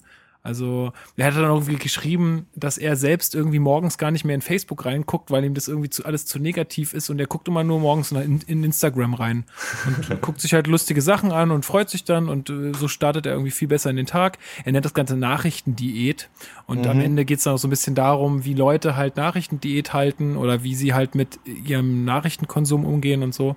Ähm, das ist auch alles äh, ziemlich cool. Also Das ist aber interessant, weil ich hab seit, seit dieser ganzen, seitdem man Facebook einschaltet und immer nur noch Trump liest, habe ich auch ganz viele so, so ähm, Gag-Seiten abonniert, die einfach nur lustige Tierbildchen zeigen, weil ich das echt für meine, für meine, für meine Gesundheit wichtig halte, dass zwischen diesen, diesen schrecklichen Posts der Welt immer mal ein lustiges Tierchen äh, äh, durch die Gegend läuft oder ein Baby hinfällt, lustig oder sowas. Wie bei Obst. Das ist schon, das ist, das ist dann auch so eine Art äh, Nachrichtendiät wahrscheinlich, ja. Ist mir auch aufgefallen, so ich hatte so ein paar Berliner Zeitungen, auch jetzt, wo ich in, in Nürnberg gewohnt habe, hatte ich auch so ein paar, Berliner Zeitungen abonniert auf Facebook, einfach um auch ein bisschen so lokal ähm, oder regional da was mitzukriegen. Und da geht's immer nur darum, dass irgendjemand auf die Gleise geschubst wird in Gesundbrunn oder dass irgendwer am Südkreuz abgezogen wurde oder keine Ahnung, da gibt's also wirklich nur so Horrormeldungen, wo du dir dann denkst, okay, scheiße, in zwei Monaten ziehe ich da wieder hin, voll geil. Äh, und du liest überhaupt gar nichts Positives mehr, weil es halt gar keine Klicks bringt, so, aber das, hat, das Thema hatten wir ja schon. Mhm. Ähm, Ja, das aber ist auf jeden Fall, ja, sorry. Ich fände es halt ein bisschen bedenklich, so wenn, also das ist ja so ein bisschen der Abgesang auf, auf den klassischen Journalismus irgendwie, ne? Also das Netz regiert, hört, also hört sich jetzt so an. Und mhm. da überwiegt für mich jetzt so auf den ersten Eindruck, ohne das gelesen zu haben, ja, so ein bisschen, dass halt nicht die Qualität sich durchsetzt, so, dass sich da jemand hinsetzt, recherchiert, tiefgründig und das zusammenschreibt und irgendwie präsentiert, sondern halt ähm, dieses Klick generierende, ja, Algorithmus-basierte das, was man halt so messen kann, so ja, Klicks und dann ist es richtig irgendwie. Wisst ihr, was ich meine? Mhm. Mhm. Äh, obwohl er auch davon schreibt, und das ist auch, glaube ich, richtig, dass ähm, Glaubwürdigkeit immer mehr zum Qualitätsmerkmal wird. So. Also, ich meine, gerade jetzt in Zeiten von Fake News, ne? und so, äh, und, und auch so, äh, was wir jetzt da erlebt haben mit dem Amoklauf und dass dann irgendwie auch viel, viel Scheiße so auf Twitter kursiert ist und so, was überhaupt nicht gestimmt hat. Ähm, ich glaube, da sind die Leute auch oder werden immer sensibler dafür, welchen Quellen sie vertrauen. Und das ist halt natürlich dann immer so die Sache, okay, welchen Quellen vertrauen sie dann, aber äh, oder wo, was ist halt am glaubwürdigsten für sie? Mhm. Und ich glaube, dass die Menschen so denken, umso unabhängiger jemand ist, desto glaubwürdiger ist er, weil er niemanden für niemanden redet oder jetzt halt keine Interessen irgendwie vertritt. Ähm, aber die, also diese sinkende Zahlungsbereitschaft für News oder für Inhalte, äh, also das können die Leute ja nicht machen. Also die sind ja dann, also die Leute, die dann News produzieren, müssen sich halt irgendwie abhängig machen von irgendwem oder müssen halt ja irgendwie Geld verdienen. Und damit sind sie wieder abhängig und damit sinkt wieder ihre Glaubwürdigkeit bei den Menschen. Das ist irgendwie so eine komische Spirale, ähm, die ich ja. da ausgemacht habe.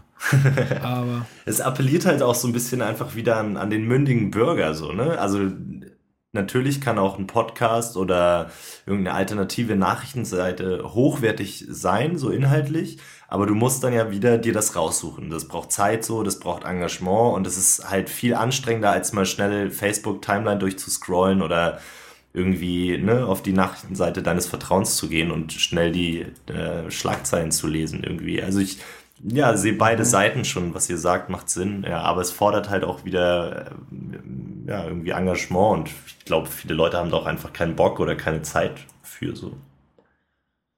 Ja, ist auf jeden Fall ein also Riesenthema mit so, also mit wirklich viel, wenn man da sich wirklich mal Zeit nimmt und das aufmerksam liest und sich vielleicht auch echt, also es hilft, glaube ich, auch echt so ein bisschen. Ich habe halt in der S-Bahn immer gesessen und dann habe ich immer gelesen und wenn mir irgendwas aufgefallen ist, habe ich das so in mein Handy getippt. Ähm, also es ist wirklich schon viel Spannendes drin. Ähm, zum Beispiel wurde auch das Buch von Dave Eggers, was ich äh, im letzten, in der letzten und vorletzten Folge erwähnt habe, dieser Der Zirkel, mhm, genau, wurde auch ja. erwähnt. Und er hat da, er hat da noch mal so ein bisschen drüber geschrieben, will ich jetzt nicht wiederholen, aber ich habe da, da habe ich mir auch so gedacht, ich glaube, ich bin, weil ich ja irgendwie im letzten Podcast so gesagt habe, ja, hm, war nicht so doll und so. Ähm, ich bin da, glaube ich, mit, an, äh, mit falschen Erwartungen rangegangen. Ich, ich lese halt viel so Thriller-Kram, so wo halt die ganze Zeit Action ist, wo irgendjemand abgeschlachtet wird oder keine Ahnung, halt immer, wo immer was irgendwie passiert und wo es halt irgendwie darum geht, dass man irgendeinen Mörder finden muss oder so. Und das Buch ist ja ganz anders. Da geht es ja irgendwie so um menschliche Beziehungen und vor allen Dingen um menschliche Beziehungen Beziehung in so einer Welt, wo die Informationen komplett sind, wo jeder alles weiß, wo alles geteilt wird und so. Und ähm, also er, er sagt, das Buch ist auch jetzt nicht, äh, äh, äh, wie sagt man, äh, literarisch sehr wertvoll, aber es ist auf jeden Fall sehr wertvoll von ihr, von seinen Gedankengängen her. So. Mhm. Kennst du das Buch, äh, Björn? Nee, das sagt mir nichts. Nee. Der Zirkel wird jetzt auch verfilmt, äh, kommt im Mai, habe ich gelesen, Ende Mai mit Emma Watson und so. Uh. Ähm, kommt ein Kino, Kinofilm. Mhm. Äh, aber das Buch ist, das ist ziemlich cool. Also, weiß nicht, ob du ein Leser bist, aber ja, doch, wieder. Also ich muss ja beruflich super viel lesen so oder in der Ausbildung und deswegen hatte das eine Zeit lang abgenommen, aber jetzt gerade so die letzten Monate, genau, zwinge ich mich ein bisschen dazu, abends nicht immer irgendwelche Serien zum Einschlafen zu gucken oder irgendwas nebenbei laufen zu lassen, so, sondern ein bisschen zu lesen. Ja, der Zirkel, also ein Tipp, oder mhm. was? Ja, der, äh, der Circle halt. Ah, also Circle. Circle, also auch im Deutschen wird das Englisch geschrieben, ja. Ah, okay. Mhm. Genau, also ist auf jeden Fall so öfter mal überall erwähnt worden, weil es halt so ein bisschen äh, darum geht, der, der, treibt, also dieses Buch treibt halt diese ganze Informationsgesellschaft so ein bisschen auf die Spitze. Also es gibt da halt diesen Zirkel, der, das ist halt so ein Konglomerat aus Google, Facebook, wenn das sich halt alles so zusammenschließen würde. Ähm, das ist halt so der, der, der, der Circle und äh, darum geht's. Ja. Ich, okay, alles klar. Ähm, Ja, ich muss, ich, ich lese jetzt auch wieder mehr, weil ich halt diesen langen Fahrtweg habe und das finde ich eigentlich auch ganz cool. Ja, ich mache das jetzt auch immer morgens in der Bahn. Also wir haben es nicht so weit, ich fahre nur vier Stationen, aber allein diese Zeit schon immer so zehn Seiten so sich reinzuziehen, ist super gut, macht total viel Spaß und man nutzt die Zeit ja auch irgendwie positiv. Ne? Ist keine verlorene Zeit dann in der Bahn.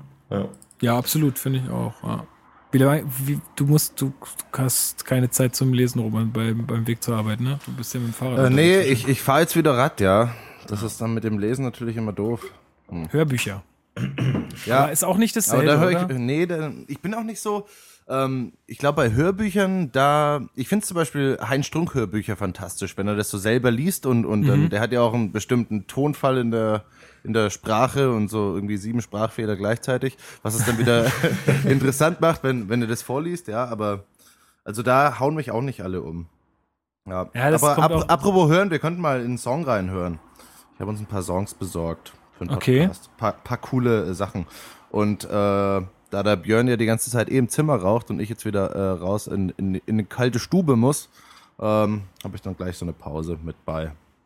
Alles klar. Ja. Dann tun wir für was. die Raucher jetzt wieder, ja? Ganz genau. Dann hören wir jetzt äh, von Macaulay in the Southwest und hören uns gleich wieder. Bis gleich. Tschüss. Tschüss.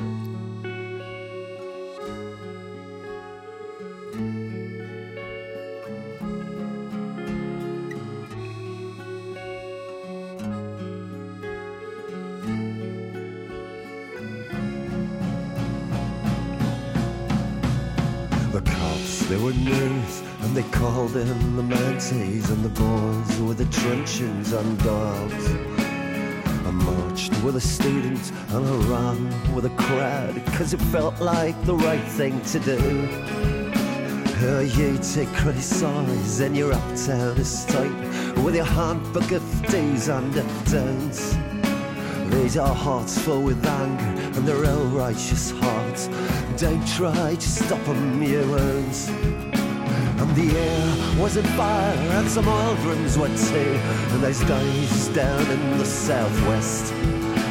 You can't stop the flood once the levee is down. That's what happened down in the southwest. And you better start running once the fuse has been lit. And you better acknowledge, or you better admit they are right you are wrong.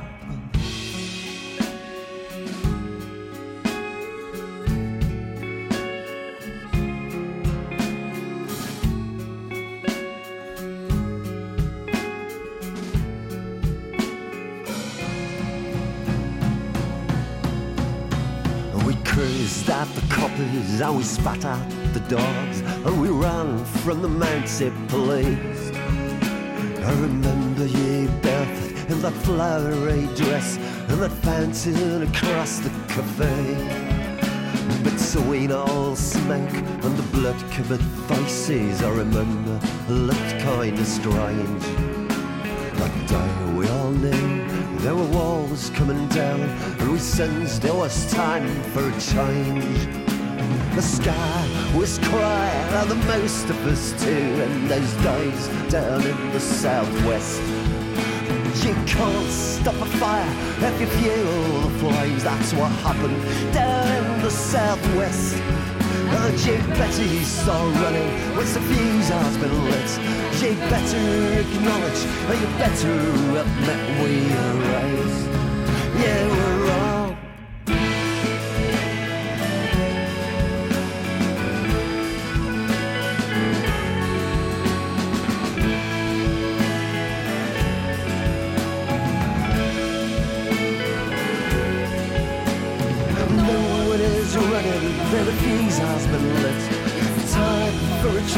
you get tied up but something's wrong.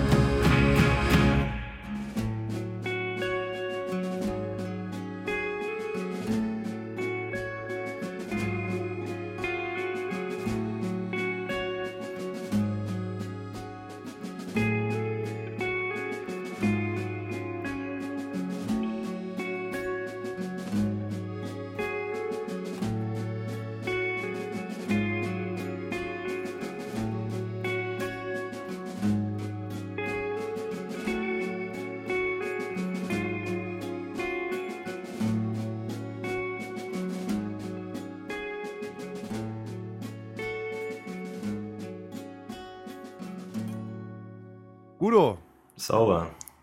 Hallo. hallo, da sind wir wieder. Moin. Fantastischer Song, bescheuert. sehr düster, sehr düster. Ja, me mega düster, mega Ja. düster. Aber ein schöner Song. Wo waren wir vorher? Mündiger Bürger soll wieder mehr Zeitung lesen, damit äh, oder sich insgesamt mehr rausfiltern.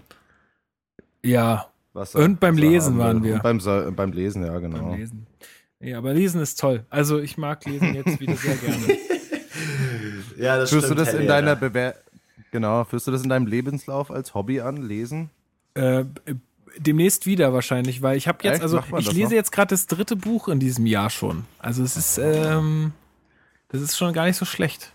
Also ich lese jetzt gerade Sebastian Fitzek, der ist ja so einer der, der, der absolute Thriller-Autor, so, der die ganzen Dinger spielen auch irgendwie in Berlin. Und der knallt ja einen, einen Thriller nach dem anderen raus und ähm, es ist jetzt auch nicht äh, irgendwie geil, literarisch mega mäßig oder so, aber mega spannend und ähm, ja, ich finde es gerade ziemlich cool. Ja, Also ich höre dazu okay. dann auch immer so, auf meinen Kopfhörern höre ich dann dazu immer irgendwelche Horror-Soundtracks oder so. Und dann kommt das Ganze immer noch viel besser. ja, ich, ich, mich hat es irgendwie angefixt, weil ich habe jetzt irgendwie so ein, also es kam jetzt ja irgendwie ein neues Resident Evil raus, so ähm, Resident Evil 7 mittlerweile und das ist in so einer Ego-Perspektive, nicht so wie die alten. Und das gucke ich mir in so einem Let's Play an und das finde ich echt gut. Also ich habe jetzt echt lange nicht mehr so, ein- so ein Videospiel-Let's Play geguckt, aber das finde ich echt gut. Und es ist ja so Grusel und Horror und ich könnte das selber überhaupt nicht spielen, weil ich da viel zu ängstlich bin für. ich scheiß mir da in die Hosen, ja. Ähm, und deswegen ähm, lasse ich da Leute für mich spielen sozusagen. Äh, und das von der Story her und so von den Rätseln her ziemlich cool. Und ähm, ja, und ist- jetzt hat's mich irgendwie mit dem Horror wieder ein bisschen angefixt. Werdet ihr den neuen S gucken? Habt ihr da Bock drauf? Es kommt ja ein neuer S-Film, also dieser von Stephen King, der Roman S. Und da gab es ja schon mal Ah, einen okay. Film. Oha. Wusste ich gar nicht. Bin ich, aber bin ich auch nicht drin. Äh, kannst du das empfehlen? Oder? Äh, ich kann, also zumindest mal kann ich den alten Film empfehlen, der ist auf jeden Fall sehr schaurig. Ähm, Echt? Und da kommt jetzt ich fand den immer scheiße. Echt? Da Okay. war doch immer, es, es ging doch immer um Clown, am Ende war noch eine große Spinne da. Das hat doch überhaupt keinen Sinn ergeben. Das war, das war ganz am Ende, ja.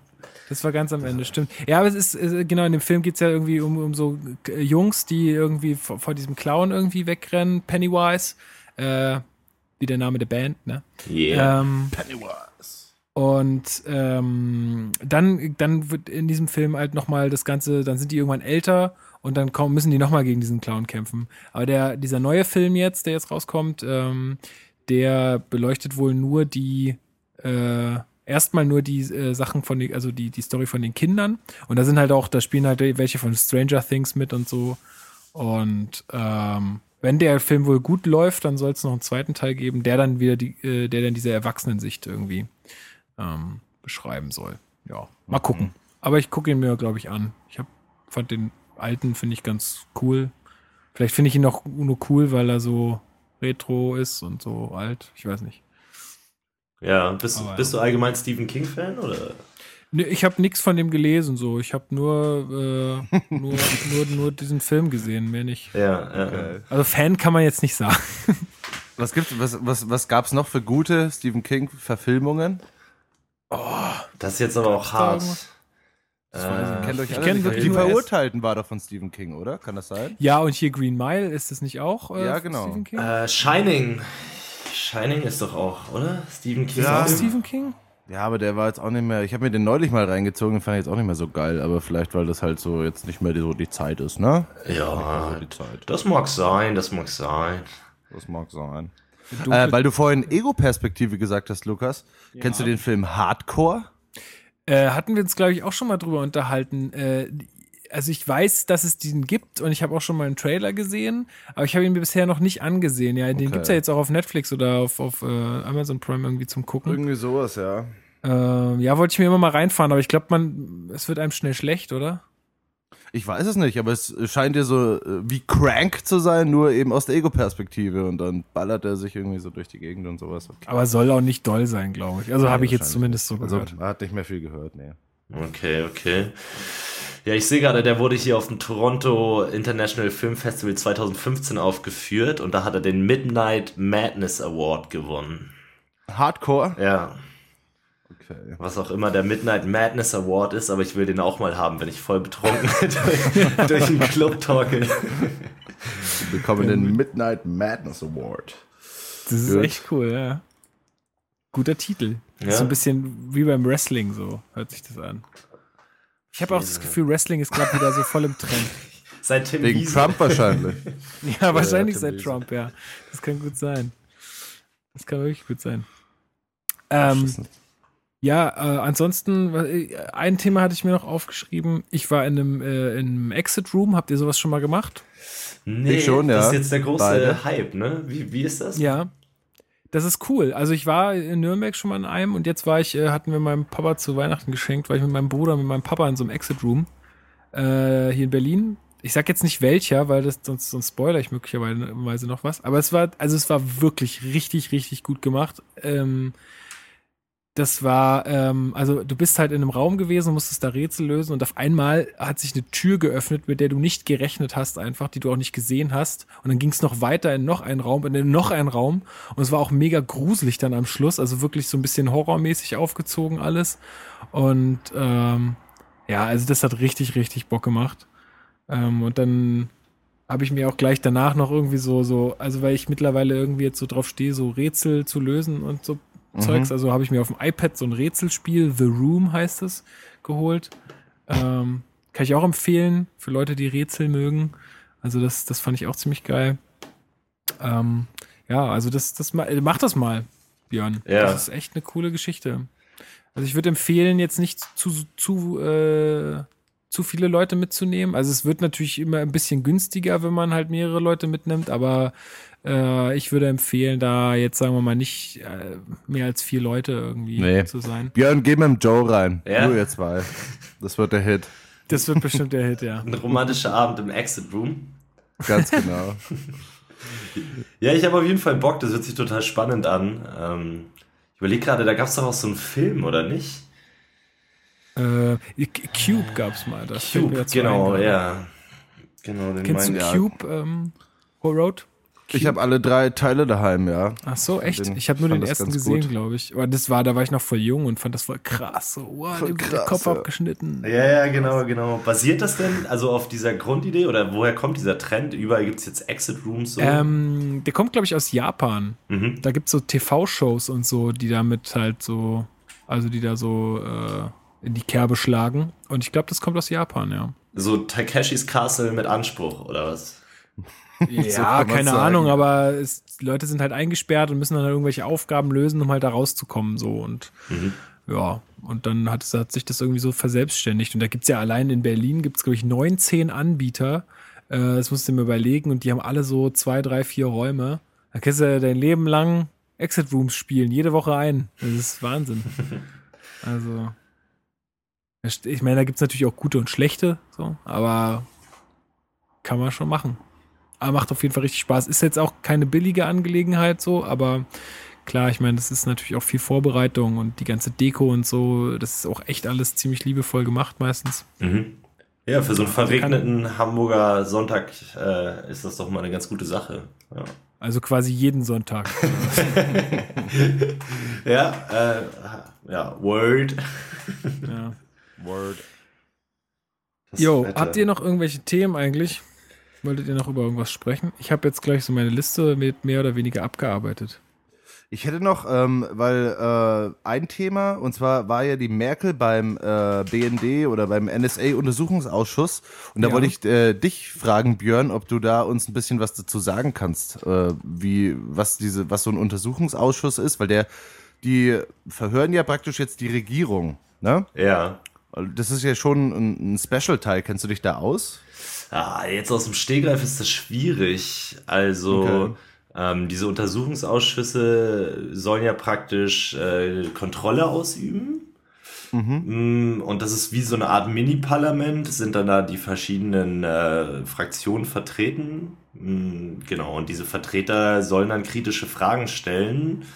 Ich weiß jetzt nicht mehr genau, also es ist irgendwo in der Verfassung auch oder im Grundgesetz bei uns Okay. ja äh, festgelegt. Genau, also die, die, die Opposition hat dann, glaube ich, immer so abwechselnd Fragerecht oder sowas. Und, und dann dürfen mal die, mal, die, mal die SPD was fragen und die Linken was fragen und die Grünen was fragen oder sowas. Und Ich glaube, so läuft es doch, oder? Ja, genau, genau. Zu Themen, die eben sonst nicht äh, öffentlich im Parlament diskutiert werden, gibt's halt dann diese geschlossenen Mini-Parlamente in Anführungszeichen, wo solche kritischen Sachen dann diskutiert werden. Aber ich frage mich auch immer, wie stark die Kontrolle dann wirklich ist, weil man hört dann ja auch jetzt wieder in diesem äh, NSA-Untersuchungsausschuss, dass da die Politiker sich rauswinden, einfach über Stunden und Stunden. Ne? Oh. Vielleicht ein recht schwaches, äh, ein stumpfes Schwert so, aber es wird zumindest ein bisschen nachgehakt und das ist ja eine gute Sache. Mhm. Haben andere Länder sowas? Ja, Gibt es sowas in der Türkei zum Beispiel? In der Türkei. Äh, ich würde es bezweifeln. Wahrscheinlich, ne? Also es gibt bestimmt sowas, aber es ist halt äh, für den Arsch wahrscheinlich. Also da Ja.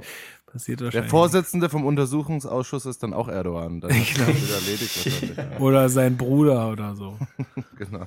Oh Mann. Okay. Ja, also da kann ich dir gut. so ad hoc jetzt irgendwie äh, nichts, nichts äh, Sinnvolles ähm, zu sagen. Genau. Okay, aber man, man hat jetzt auch nichts gehört, dass Merkel irgendwie verknackt worden ist oder sowas. Von daher Schade. kann man davon ausgehen. Nee, ich fand's nur, ich habe das eben ein bisschen mitbekommen. Ich glaube, der, der letzte Aufwachen-Podcast ging auch darüber, den habe ich aber nicht, nicht ganz angehört, äh, beziehungsweise relativ wenig angehört. Und ähm, ja, keine Ahnung, ich fand's halt irgendwie abgefahren, dass das gerade stattfindet und fand aber die Berichterstattung darüber relativ wenig. Also ich habe das jetzt kaum mitbekommen, dass sich da gerade die gesamte Regierung äh, jetzt da verantworten muss für diese ganze NSA-BND-Geschichte.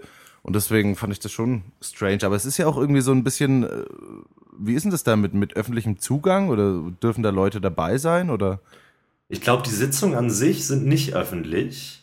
Okay. Ähm, da wird sicher Protokollführer geben, so. Ähm, und Das, das habe ich eben gehört, dass es eben, glaube ich, gar nicht, gar nicht so richtig gibt. Also ich glaube, ganz viele Leute, ähm, selbst die Politiker von den Oppositionen, informieren sich irgendwie über netzpolitik.org. krass, okay. die, die das, die das äh, glaube ich, so als einzige irgendwie so ein bisschen mitprotokollieren oder sowas. Also ich kann das jetzt nicht genau sagen, aber ich glaube, das ist relativ strikt. ja. So. Ja, ich meine, das Ding ist ja, dass das immer irgendwelche Felder sind, sicherheitspolitisch oder sowas, ne, die sensibel sind. Und ganz im Geheimen ist es aber nicht. Nur für mich ist jetzt gerade dünnes Eis so spontan, deswegen äh, Okay. will ich vorsichtig sein. Aber es ist halt so eine Art von sich politisch verantworten und am Ende kommt halt nicht viel bei rum, ne? Ausspähen unter Freunden, das geht gar nicht. Und das ist dann irgendwie so das, was daraus Aber anscheinend schon dann. Ja, also wenn man's Merkel hat ja von nichts gewusst. Ne? Also der, dieser ganze BND-Skandal geht ja darum, dass die BND irgendwie, äh, also der Bundesnachrichtendienst, unser, unser Geheimdienst, ganz viele äh, Daten gesammelt hat und ähm, also täglich ganz viele Daten sammelt und die auch, glaube ich, sechs Monate oder so behalten darf. Und diese Daten wurden eben der NSA auch zu, zugespielt. Ja, genau. Genau, also wenn die was wissen wollten, dann, dann durften die das, dann haben die die Info bekommen. Und es ging jetzt eben darum, dass das ja schon ein gewisser Eingriff in, in, in Rechte ist und, und, und ich weiß nicht, was ist denn dann da der genaue Vorwurf? Geht es dann da um Datenhehlerei oder, oder wie, wie lautet da so die, die Anklage? Weiß man, weiß auch nicht wahrscheinlich, ne? Ja, es ist ja kein äh, strafrechtliches Verfahren jetzt. Da muss sich ja jetzt nicht irgendwie der CIA-Direktor oder sowas von einem deutschen Strafgericht verantworten, sondern das ist halt so Spionagevorwürfe. Das wäre auf jeden Fall strafrechtlich relevant, aber da nehmen Genau, weil das, da rollen ja keine Köpfe jetzt, sondern das ist halt so ähm, ein politischer Prozess, genau, wo äh, dann halt das so ein bisschen angeprangert wird, ne, mit der Spionage. Und dass das trotzdem jeder macht, das ist halt auch klar. Und ich glaube, das Problem mit diesem CIA-BND-Verbindung ist ja wohl, dass die ähm, von der CIA, dem deutschen Nachrichtendienst, so Suchfilter vorgeben. von der NSA. Äh, von ja. der NSA, danke, genau. Und ähm, dass das nicht mehr gedeckt ist, so von deutschem Recht irgendwie. Also ja, man kann Informationen weitergeben, äh, um auch die eigenen Bürger zu schützen, so, das muss der Staat ja, aber du kannst nicht einfach wahllos ausspionieren und alle möglichen Telefonverbindungen oder Internetverbindungen, Mailverkehr äh, abhören. Und das ist da ja wohl im großen Maß passiert. Also ich glaube, in Frankfurt ist dieser Knotenpunkt, meine ich, in der Nähe von Frankfurt. Und da wird es dann abgezapft so und dann äh, geht die Pipeline in die USA. Ja, aber es ist ja auch immer, Okay. ich glaube, es ist immer super schwierig, so da irgendwie eine Grenze zu ziehen. Ich meine, du kannst ja sagen, okay, ja, der Staat muss uns schützen und darf halt die Telefonate abhören, die er begründet ähm, als irgendwie verdächtig oder so einstuft. Aber welcher, welches Telefonat ist jetzt begründet, äh, wird jetzt begründet abgehört und welches nicht? Und voll viele werden dann auch unbegründet abgehört. Also es ist ganz schwierig, glaube ich. Ähm, Ja, das Ja. ist ja genau das Problem, dass man diese Kriterien ja eben nicht weiß, wirklich, oder? Oder ist das, ich meine, das ist ja. Ja, weil das kannst du ja auch Geheim- niemandem erzählen, sonst, sonst weiß, Ja. das ist ja wieder, dass, dass, dass, dass dann Leute zu viel wissen, die da halt wirklich was, was vorhaben oder so. Also es ist irgendwie schwierig, ja. Ja, es ist halt dieses Spannungsfeld zwischen Freiheit und Sicherheit, ne? Wenn irgendwas passiert, Mhm. dann schreien ja auch alle, ja, da, warum hat die Polizei nichts mitbekommen, warum hat der Geheimdienst nichts äh, mitbekommen? Und Mhm. äh, dann klar, äh, auch die freiheitsliebenden, freiheitsdenkenden Leute, was ja auch richtig ist, sagen halt, hey, hier sind unsere Grundrechte betroffen und man kann nicht alles auf Kosten der Sicherheit machen. Ähm, und vieles Und vor allem dann noch mal weitergeben an andere, die dann auch noch, also das ist ja dann wie so ein, so ein, so ein Geheimdienst-YouTube, wo jeder draufklicken kann oder die alles draufklicken können, wenn sie was brauchen und sich ein bisschen Sachen reinziehen können. Ja, genau, es ist halt nicht kontrollierbar so, nicht kontrolliert. Aber ich glaube, von der Vorstellung muss man auch so sich so ein bisschen verabschieden. Das ist natürlich richtig so, die, der Staat darf nicht alles und muss unsere Grundrechte irgendwie wahren und wir müssen uns auch verteidigen können gegen Eingriffe.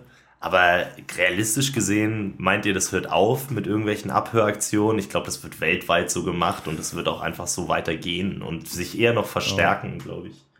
Ja, vor allem dieses BND-Gesetz, das ja in diesem Zuge jetzt irgendwie äh, verabschiedet worden ist, legalisiert das jetzt ja praktisch. Also das, was die halt vorher gemacht haben, einfach so, ist jetzt praktisch mit diesem Gesetz legal. Also es ist jetzt nicht wirklich irgendeine Schranke entstanden, sondern es wurde halt legal legalisiert, dieser Datenhandel oder so. Oder Ja, also ich meine, so jedes staatliche Handeln steht halt unter dem Vorbehalt des Gesetzes, nennt man das so. Also für jeden Eingriff brauchst du irgendwie eine Grundlage und äh, das, die haben sie sich jetzt halt geschaffen und dann ist jeder Eingriff auch wieder an Voraussetzungen ähm, geknüpft, die erfüllt sein müssen, damit du eine bestimmte Maßnahme als Staat machen kannst. Und zum Beispiel ganz einfach ist das, wie Lukas eben schon gesagt hat, wenn ähm, Straftäter abgehört werden sollen, dann brauchst du halt irgendwie eine, eine Anordnung, eine richterliche, normalerweise, wie für eine Hausdurchsuchung oder sowas. Ne? Ganz schwere Eingriffe, deswegen macht man halt einen Kontrollmechanismus, einen Richter, der sich damit befassen muss. Oder wenn es schnell gehen soll, halt ein Staatsanwalt. Und ähm, das ist halt da so ein bisschen ausgehebelt worden und wird es wahrscheinlich tatsächlich auch. Also dieses Eingreifen in die Privatsphäre der Bürger, anlasslos geschieht da wohl. Also es ist zumindest so meine persönliche Auffassung der Situation und ich denke, davon muss man sich auch verabschieden, so zu sagen, okay, äh, die hören jetzt auf, äh, abhören unter Freunden geht nicht. Naja, wenn wir es selber machen, dann sollten wir nicht. ja, das ist ja furchtbar. Ja. also, hm. Wer überwacht die Überwacher? und das ist dann vielleicht so ein Untersuchungsausschuss und das ist vielleicht das einzige Mittel, was wir haben in der, in der Demokratie. Ja. Ja, man darf sich halt auch für den Telefonsex einfach nicht schämen. Das, das ist vielleicht auch nochmal so ein Punkt. Der muss auch mehr in die Köpfe rein, ja. Ja. Ah, jetzt hab ich, Telefonsex das voll ist, okay. ähm, ich hab's ge das ist dieser Artikel 10, Vertraulichkeit der Kommunikation. Und da, es geht ja, glaube ich, darum, ob dieser Artikel eben auch im Netz beziehungsweise einfach äh, digitale Daten be äh, betrifft. Ne? Und das ist ja, glaube ich, die Frage, worum es da ging. Und anscheinend nicht. So. ja, also Also das. die Grund... Rod, ich. Ja, bitte? Ja, nee, erzähl du erst. Nee, schieß los, ich möchte dich nicht... äh, Nein, nein, ich hätte jetzt, ich hätte jetzt darauf auf was anderes hingewiesen, aber erzähl mal erst. noch. Okay, okay. Äh, ich will jetzt hier auch keine Jura-Vorlesung machen. Also das Ding ist einfach, dass halt ja Rechte nicht grenzenlos gewährleistet sind so und äh, diese Eingriffsmöglichkeiten, die, die halt da sind, diese Beschränkungsmöglichkeiten sind immer an Voraussetzungen geknüpft, um das eben zu kontrollieren. Und ja, das passiert im Normalfall schon bei uns. Also es ist nicht wie ja, in einem, weiß ich nicht, in der Türkei, wo das alles nicht mehr feststeht, wo Ausnahmezustand herrscht, wo du halt die Leute einsperren kannst, äh, ohne einen richterlichen Beschluss, wo du Hausdurchsuchung machen kannst und sowas. Und davon sind wir weit entfernt. Das ist halt für diesen Geheimdienstbereich ähm, ja, ein bisschen aufgeweicht. Ja. Ich wollte sagen, Roman, ich brauche diese ganzen Artikel und so, ich brauche das in einfacher Sprache. genau. Genau. So, so wie, so wie äh, das, wir haben uns nämlich im Vorgespräch vorhin schon mal noch bei irgendwie so aus Zufall, haben wir uns das Regierungsprogramm der CDU, CSU in leichter Sprache runtergeladen. Ah, Das ist okay. hervorragend. Ja, Lies mal bitte hervor- vor. gib uns Ich mal lese eine, eine Passage lese ich vor und zwar Banken in Europa, finde ich ganz wichtig, auch das Thema. Ja, Banken. Und da steht, die Banken in Europa sind wichtig. Punkt. Weil viele Menschen Geld sparen. Punkt. Bei der Bank. Punkt. Die Banken sollen auf das Geld gut aufpassen. Punkt. Wir wollen die Banken besser überwachen. Punkt. Damit das Geld sicher ist. Punkt. Ja, so kann man das schreiben. Für welches Äh, Zielpublikum ist sowas geschrieben, frage ich mich. Ist es dann für das Leute, die nicht gut Deutsch können und das dann, Ich weil glaube das dann auch, auch dass eine das einmal inhaltliche- so, ich, einmal so denke ich, ja. Ähm, und ja, weil ja, einmal die Leute, die nicht Inhalt gut Deutsch nicht können und rüber, auch ne? und auch die nicht, die nicht so diese Sprache verstehen, halt so RTL-Publikum oder so. Ja, für den durchschnittlich begabten CDU-Wähler.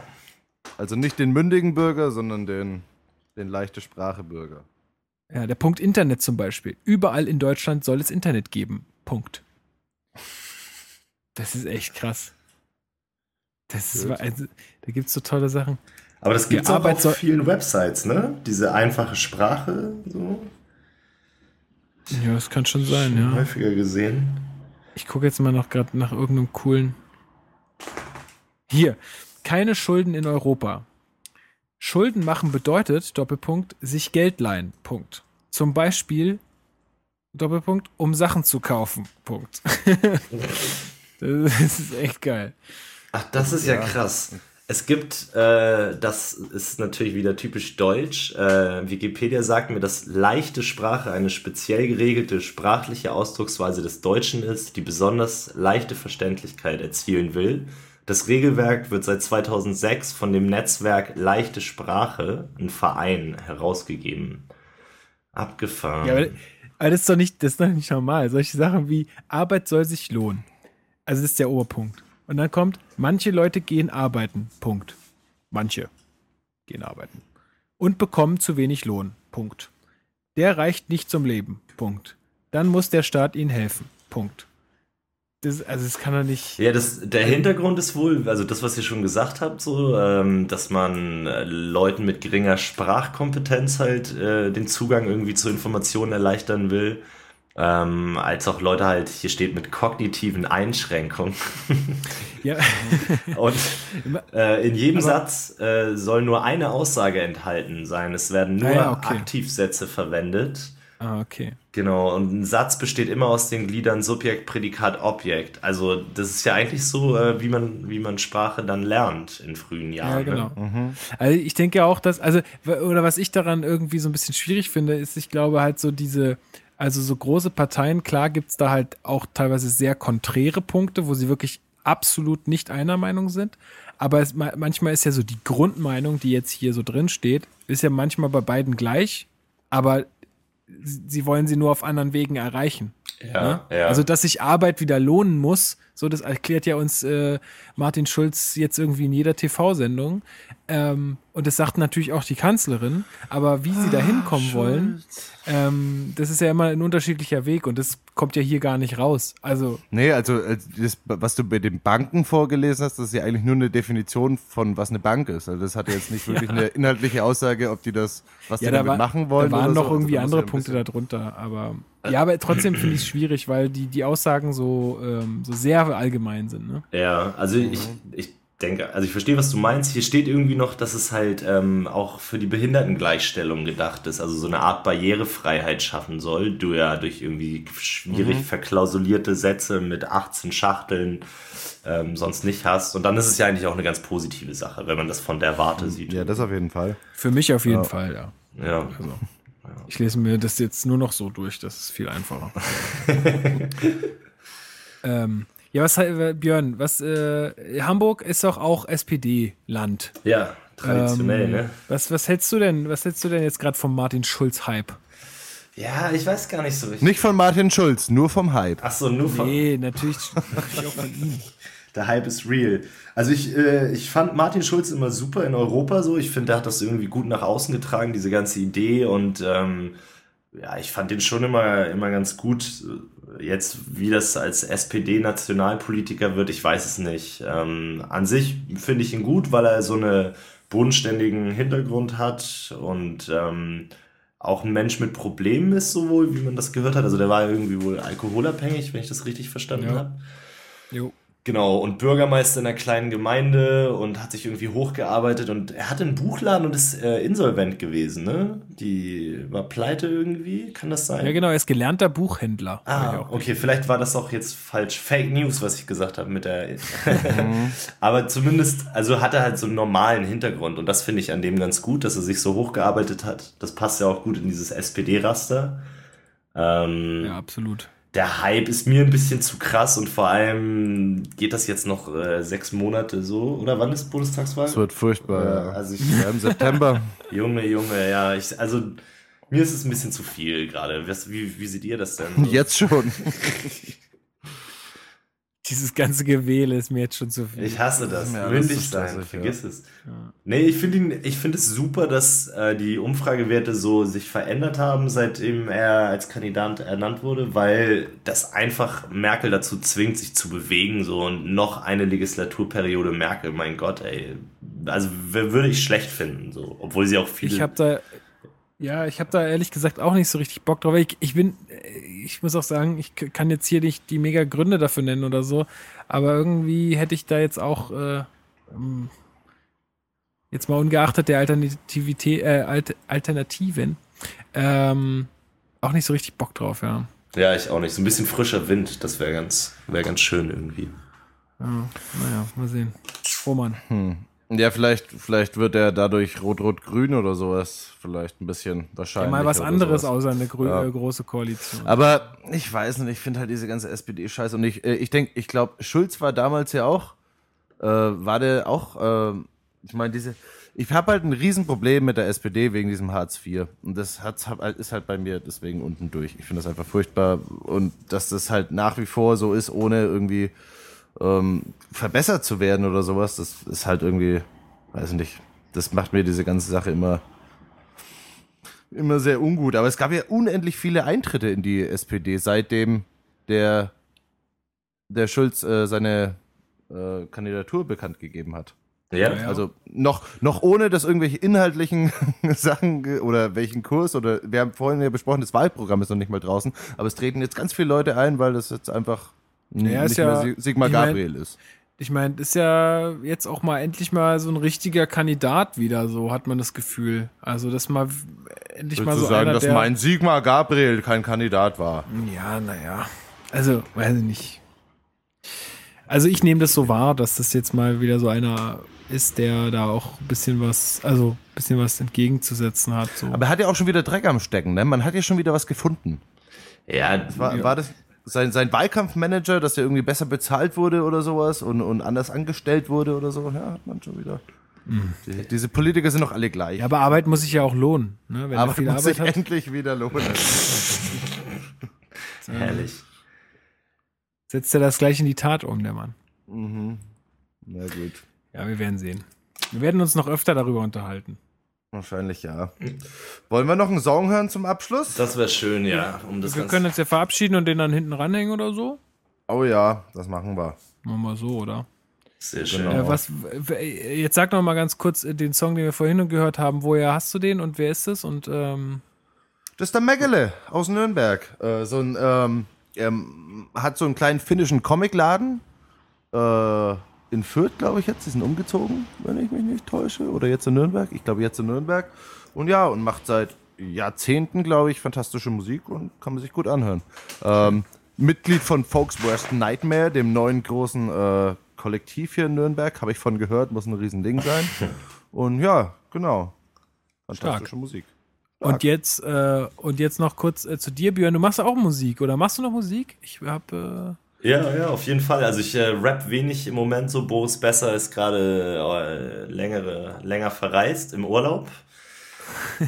Genau, aber ähm, ich habe zwei Projekte. Also einmal jetzt gerade eine Funk-Rap-Live-Band irgendwie mit drei Kollegen sind wir am, am rumproben hier. Jens, der kommt auch aus Nürnberg, Madden, auch Nürnberger hier in Hamburg und äh, noch ein Kumpel von mir aus dem Referendariat. Genau, also Drums, Bass und Gitarre und ich Rap. Und äh, das ist das eine. Und dann mache ich immer noch Beats so ganz viel. Äh, als Delarue findet man auf Soundcloud Bandcamp, bisschen Werbung zum Schluss. Genau, und äh, Sample halt Soul, Funk, Jazz vor allem und äh, spiele eine Bassline hier und da drunter und ähm, spiele ein paar Drums dazu. Genau, so instrumentale Rap-Musik mache ich noch, ja. Genau. Ich glaube, wenn man, wenn man äh, bei Soundcloud sucht, äh, Dinner at Digglers, äh, das ist vom Joe, glaube ich, die so, so sein Podcast, sein Musikpodcast. Da hast du ja auch öfter mal irgendwie so Mixe beigesteuert und so, ne? Ja, genau. Ich habe eine Zeit lang auch viel aufgelegt, so dass jetzt ein bisschen eingeschlafen, weil ich halt nicht so viel Zeit habe nach der Arbeit, aber dann mache ich meistens Beats und äh, Joe und ich haben da auch diesen Beat Brunch am Start. So, wir bringen äh, in regelmäßigen Abständen äh, Beats raus, holen uns immer einen Gast dazu, Leute, die wir auf Soundcloud finden oder Leute, die wir einfach unterstützenswert finden, genau. Und dann kommen ein paar Beats raus und wir haben jetzt schon die zweite Compilation gemacht, also immer nach zehn Folgen ähm, machen wir auch von diesem Beat Brunch äh, eine Zusammenstellung. Das erste war Beat Brunch, Beats to Brunch 2 und jetzt war More Beats to Brunch 2. Joe macht ein schöne, schönes Artwork dazu und dann kann man sich das auch halt auf äh, Dirk Dicklers Bandcamp-Seite Beats to Brunch 2, More Beats to Brunch 2 runterladen. Genau. Wow. Nice, oder? Wow. Wahnsinn. ähm, ja, kommt alles in die Show Notes. Ich notiere mir das gerade und dann könnt ihr, wenn ihr das, wenn ihr jetzt daran Interesse habt, könnt ihr da einfach mal draufklicken. Geilo. Finde ich gut. Geilo. Mach das. Ähm, ja, und was hören wir jetzt noch? Äh, jetzt hören wir zum äh, Abschluss nochmal von den Girly Birds den Song Cops. Es geht um Cops. Oh yeah. Genau. Kick the asses. Ah, yeah. Okay. Das darfst du gar nicht sagen, du bist Richter. Bullshit bin ich Richter und ich darf sagen, was ich möchte. Meinungsfreiheit. Biatch.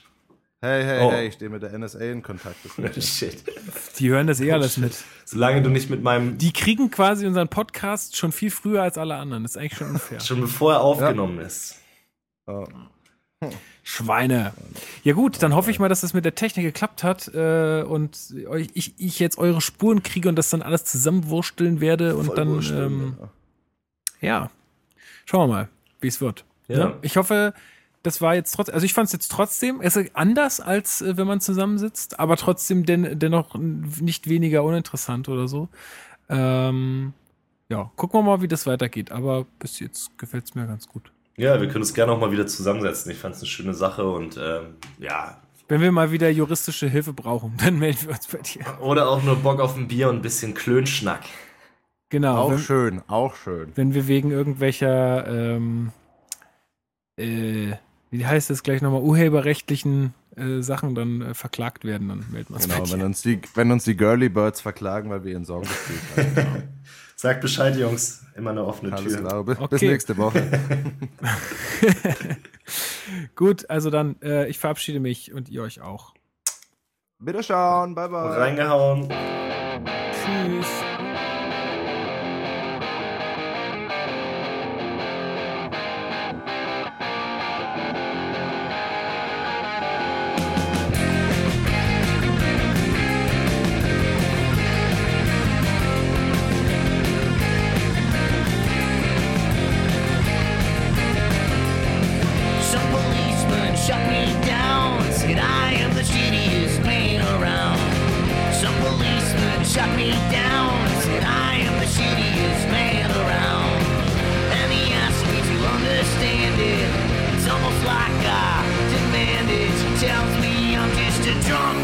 responsible punk.